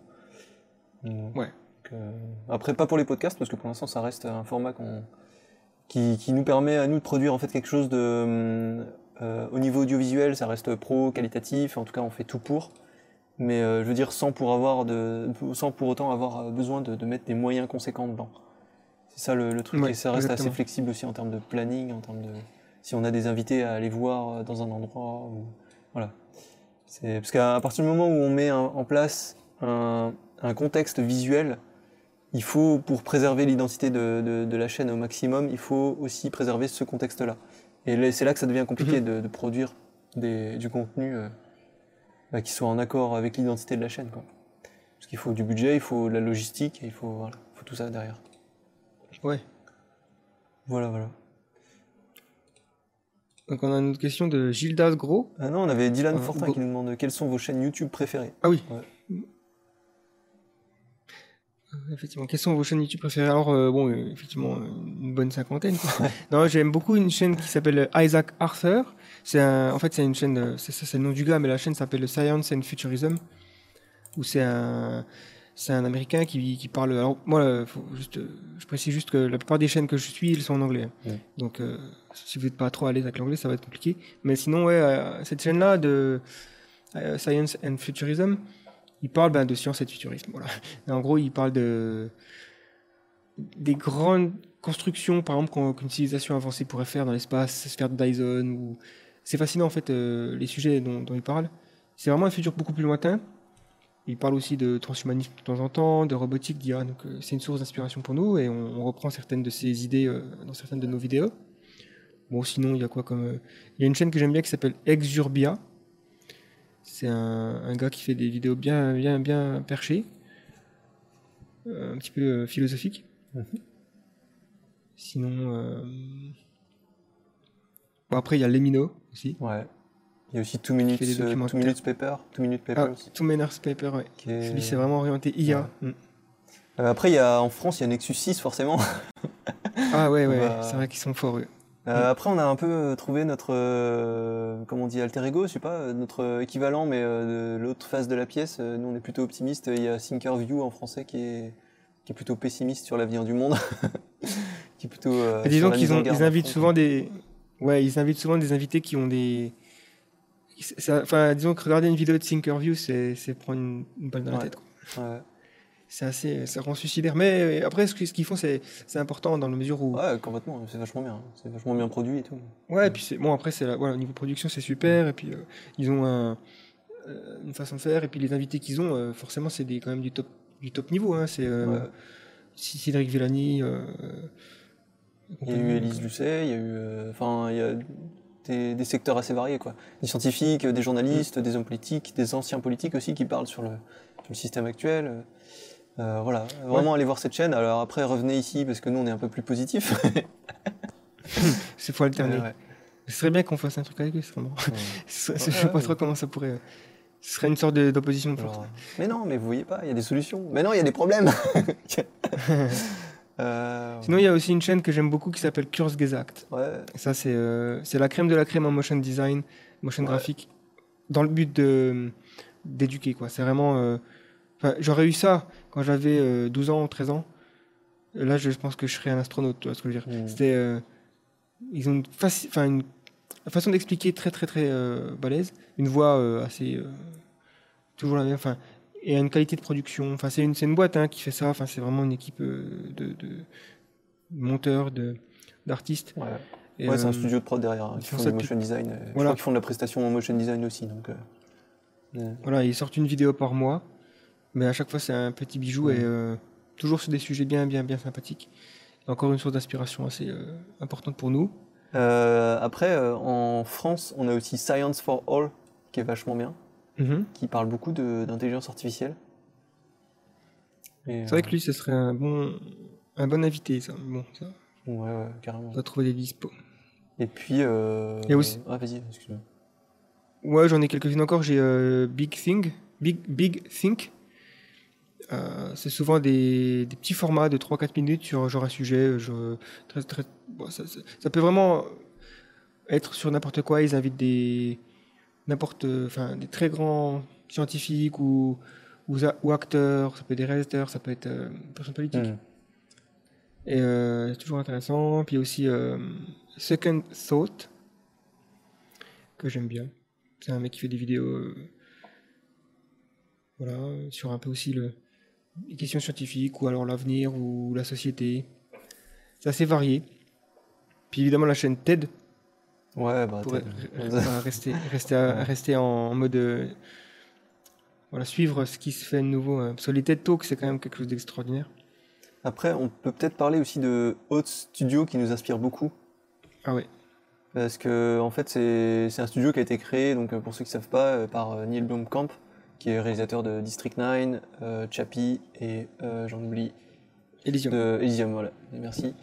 Et qui a été euh, donc euh, parrainé par euh, Peter Jackson dans ses débuts, euh, ses débuts de sa carrière.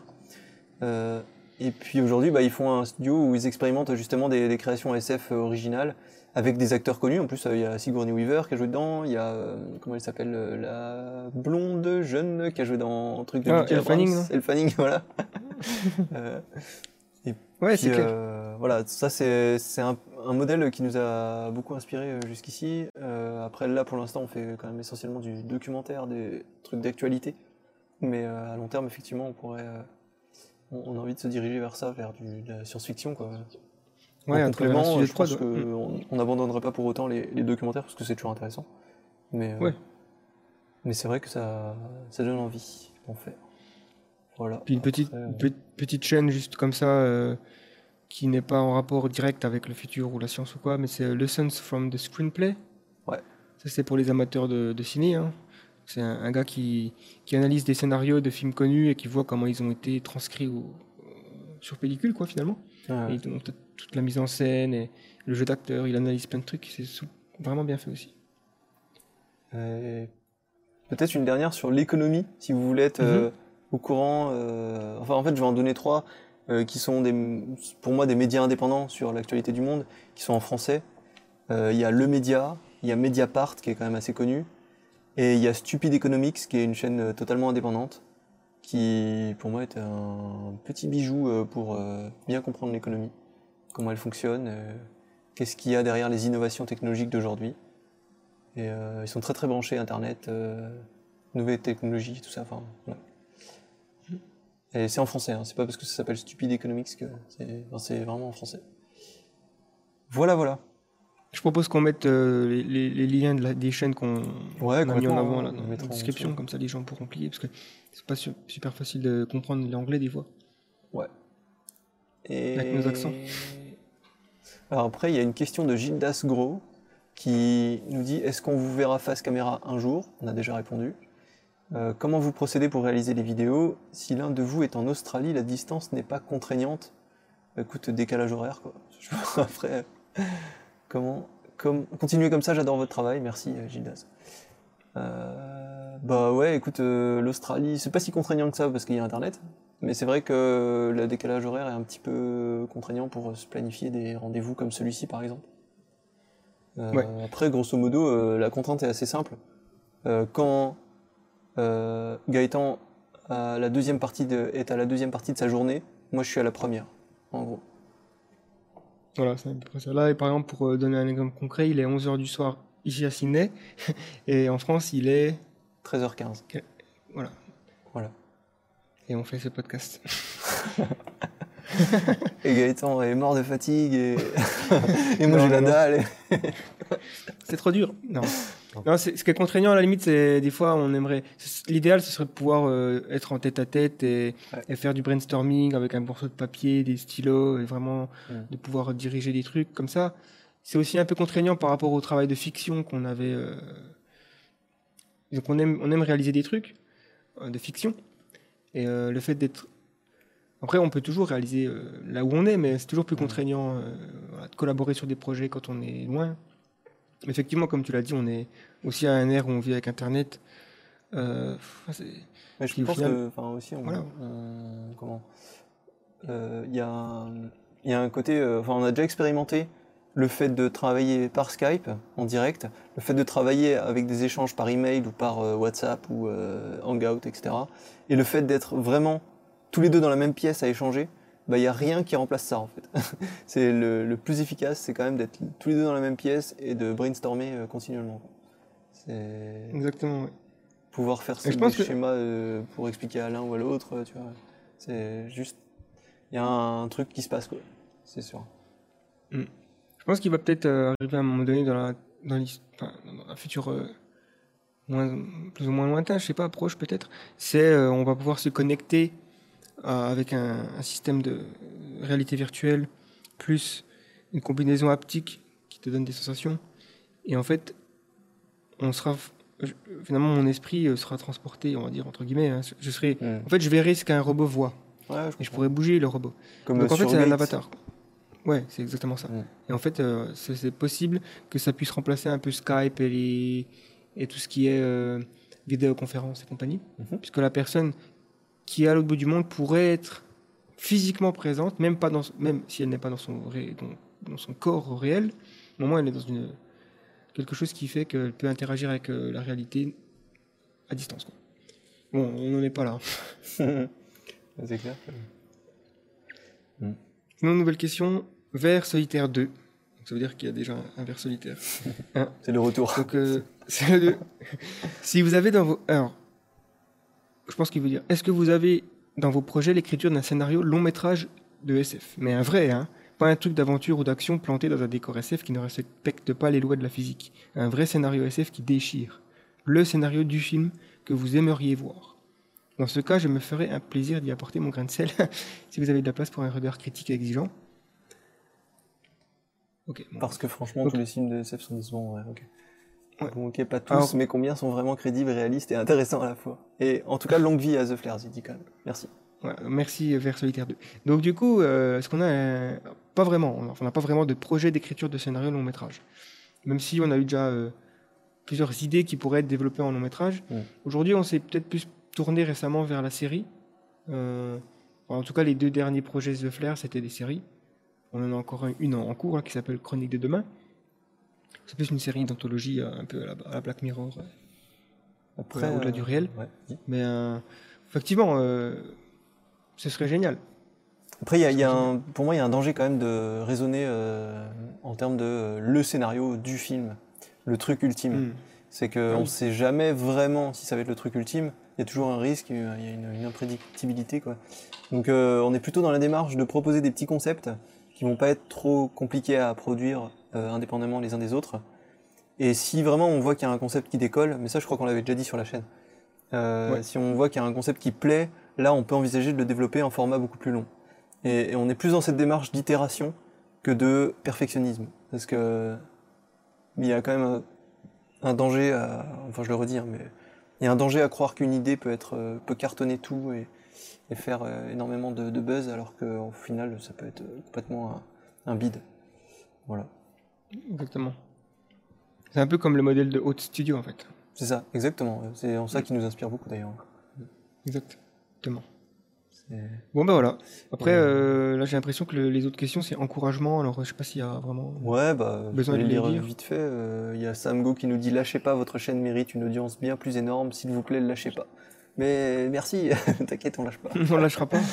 Euh, euh, après, on a Aurélien Lécuyer qui nous dit Ça me passionne beaucoup, bah merci. Euh, on continue, t'inquiète pas. Bon. Euh, après, on a Alric euh, 70911, je crois. Non, je sais pas. Ouais, ça a l'air d'être ça. Avez-vous sous le coup des idées de scénario aussi puissants que Matrix, Inception, etc. Avec genre une fin ouverte, déblocage pour les 100 000 Euh, Je vous mets pas la pression, non, non. Allez, un petit court métrage qui déchire, s'il vous plaît. Je sais que vous pouvez le faire, un genre de Black Mirror. Bah, après, euh, là, euh, on a déjà répondu à la question en fait. Euh, en gros, une idée de scénario aussi puissant que Matrix, ça repose pas seulement sur la qualité du scénario, ça repose aussi sur dans quel contexte le film sort, avec quelle puissance de frappe et en termes de communication. Et est-ce que euh, le, le film est assez visionnaire pour, euh, pour perdurer pendant assez d'années pour devenir culte?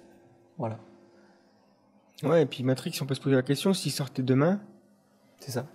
Avec tout ce qu'on a eu déjà jusqu'à présent, on, on serait pas choqué, on se dirait bon, c'est un film de science-fiction, plus ou moins bien. Le Bullet Time, on l'a vu mille fois. Enfin, toi, Mm. là, ils l'ont sorti à une époque où euh, on n'avait jamais vu ça, quoi. Et euh, bah, Inception, c'est un peu pareil, parce que c'était euh, une histoire assez complexe. Donc, et puis, on, je pense pas qu'on arrive avec des. Quand on est scénariste, ou en tout cas quand on a une idée, on se dit pas, tiens, ça c'est une idée aussi puissante que Matrix. Ouais, c'est très difficile d'auto-juger son travail à ce point. C'est impossible, puis, je trouve. enfin, j'ai l'impression Voilà. que c'est impossible. Parce que des fois, on peut avoir des bonnes idées, on se dit c'est génial, et puis on se rend compte quand on commence Ouais. à la développer que ça nous mène nulle part. Et puis, c'est extrêmement frustrant. Je pense qu'écrire écrire un scénario, ou un livre, ou une histoire, en général, c'est probablement un des trucs les plus durs au monde. Je suis assez d'accord avec ça. Parce qu'en plus, c'est c'est très très loin d'être une science exacte. C'est- Mm. Mais je, je pense qu'il y a un côté. Alors après, on peut aussi euh, reformuler la question est-ce qu'on a des idées de high concept C'est-à-dire des idées qui paraissent vraiment très très fortes en termes de, de concept de science-fiction Euh, Comme par exemple, on a vu euh, récemment euh, la série. J'ai oublié son nom. Euh, purée, elle m'a pas marqué cette série. La série où euh, ils changent de corps euh, comme ils veulent.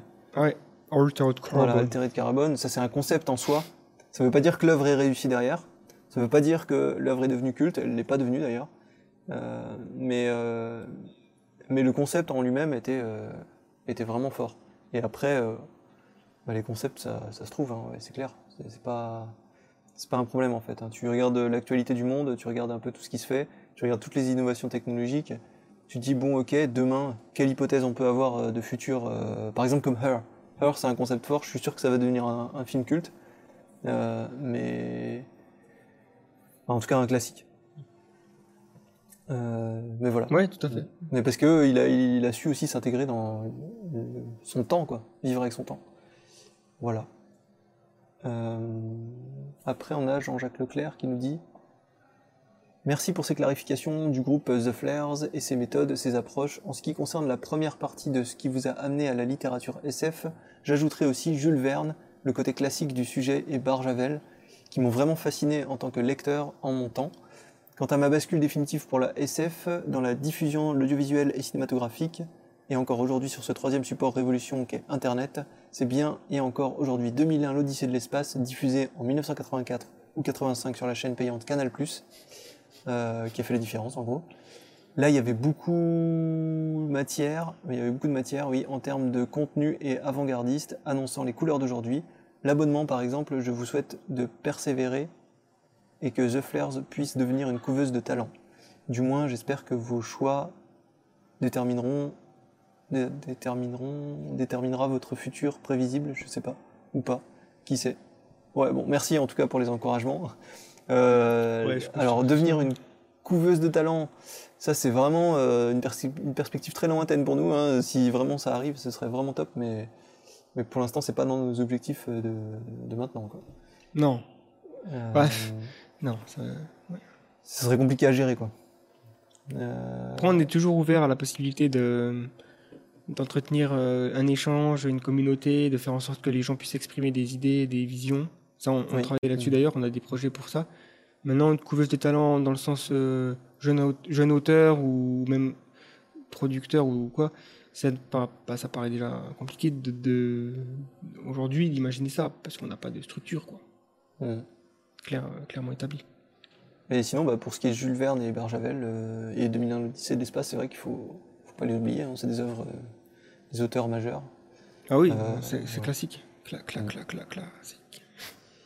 Voilà, voilà. Alors après, on finit par la dernière, c'est Gugu K4A qui dit Moi, j'aime beaucoup vos longs formats. Et comme vous le savez, j'ai fait déjà quelques Tipeee à hauteur de mes moyens pour vous soutenir dans vos créations de vidéos. Alors, merci beaucoup, Gugu K4A, pour les Tipeee et pour l'encouragement. Et euh, si tu aimes les formats longs, eh bien, on a, une, on a quelque chose qui se prépare pour toi, pour euh, tous les, les tipeurs. Euh, en fait, pour tout dire, le, alors, on devrait peut-être pas le dire, je sais pas, mais le Tipeee, en gros, il va, il va disparaître, mais il va être remplacé par autre chose. On, voudrait créer quelque chose d'unique, enfin, je veux dire, un, un vecteur unique pour nous soutenir, voilà, pour, pour pouvoir développer la chaîne avec plus de contenu, plus de, choses à, proposer euh, gratuitement, et aussi euh, potentiellement des formats plus longs qui seront accessibles aux, gens qui nous soutiennent. Alors, ce sera accessible euh, en termes financiers, hein, ce sera, enfin, je veux dire, ce sera pas délirant en termes de, prix. Au contraire, ce sera vraiment très, très, très, très accessible, à hauteur des moyens de quasiment tout le monde. Et voilà. Donc, on n'en dit pas plus pour le moment, mais, on développe ça cette année. C'est un petit peu, c'est même très clairement l'objectif 2019. Exact. Voilà. Merci beaucoup, Katra. Voilà, voilà. Euh, bah, c'est tout, je crois qu'on a fait le tour. Hein. Ouais, effectivement, on a fait un, bon podcast. Il faudra voir combien il fait de, de minutes là. Je pense qu'on Ouais. est, on est déjà au-dessus de deux heures. Ouh là là, il y a du bruit derrière moi. Ah. Ouais, bon, bref, en tout cas, voilà. euh, on peut finir juste par dire euh, encore une fois bonne année à 2019 à tout le monde. Ouais, bonne année et puis meilleurs vœux et plein de projets, un bel avenir, tout ça, tout ça. Voilà, soyez positifs quand même un petit peu. hein. Ouais. Il y a des choses qui vont pas très bien, mais encore une fois, si elles vont pas bien, elles- même ce qui va pas bien aujourd'hui, ça reste mieux que les choses qui étaient pas bien avant. En fait, c'est un peu euh, Ouais. une pensée bizarre de dire ça, mais et il y a des solutions. Les solutions existent, elles sont juste pas accessibles encore. Mais c'est bien aussi de dire que les choses vont pas bien. C'est tout à fait euh, sain, je pense, de manifester son mécontentement et de. Mais il faut pas non plus être trop. Des fois, c'est vrai que je vois souvent des commentaires sur les vidéos qu'on fait où on est euh, associé au techno-optimisme. Hmm. Moi, je me sens pas vraiment techno-optimiste. Voilà, c'est plus techno-versatile, je dirais. C'est-à-dire euh, jongler entre euh, positif, positivisme et négativisme un peu. C'est-à-dire que il y a des promesses qui sont là, grâce à des technologies, grâce au progrès ou tendance du progrès. Le progrès, c'est pas un mot qui veut dire forcément technologie. c'est Le progrès, il est là, il est social C'est aussi, une avancée, quoi. il est économique, il est, c'est une avancée. Voilà, on, avance Mm. probablement vers le haut. Après, euh, c'est- c'est c'est- c'est des... ceux qui mettent ces commentaires-là, c'est des radicaux de Thinkerview. c'est gens... non, je sais pas. Non, non, mais après, on n'est pas, on n'est pas non plus... Ouais, c'est des collapsologues. Non, non, on n'est pas non plus des, des optimistes euh, naïfs. hein. On sait très bien qu'il y a des problèmes, mais il y a aussi une pensée qui aide euh, généralement à relativiser les choses, c'est que c'est pas parce que on identifie un problème et qu'on se dit qu'on n'est pas en mesure nous-mêmes de résoudre ce problème-là, qu'il n'y a pas quelqu'un qui n'a pas identifié le même problème et qui lui euh, ou elle a les moyens de le faire, les moyens de résoudre et l'envie et le. On est 7 milliards, ça veut dire qu'on est beaucoup euh, par rapport aux ressources qu'on utilise aujourd'hui sur Terre, mais ça veut aussi dire qu'on a euh, un, un nombre de chances de, de résoudre euh, un nombre de problématiques euh, assez important. quoi. C'est ça que je veux dire. Ouais. Donc Et faut, en faut plus, voir les deux faces de la pièce, pas uniquement les problèmes, mais aussi euh, la, la- la perspective d'amélioration. quoi.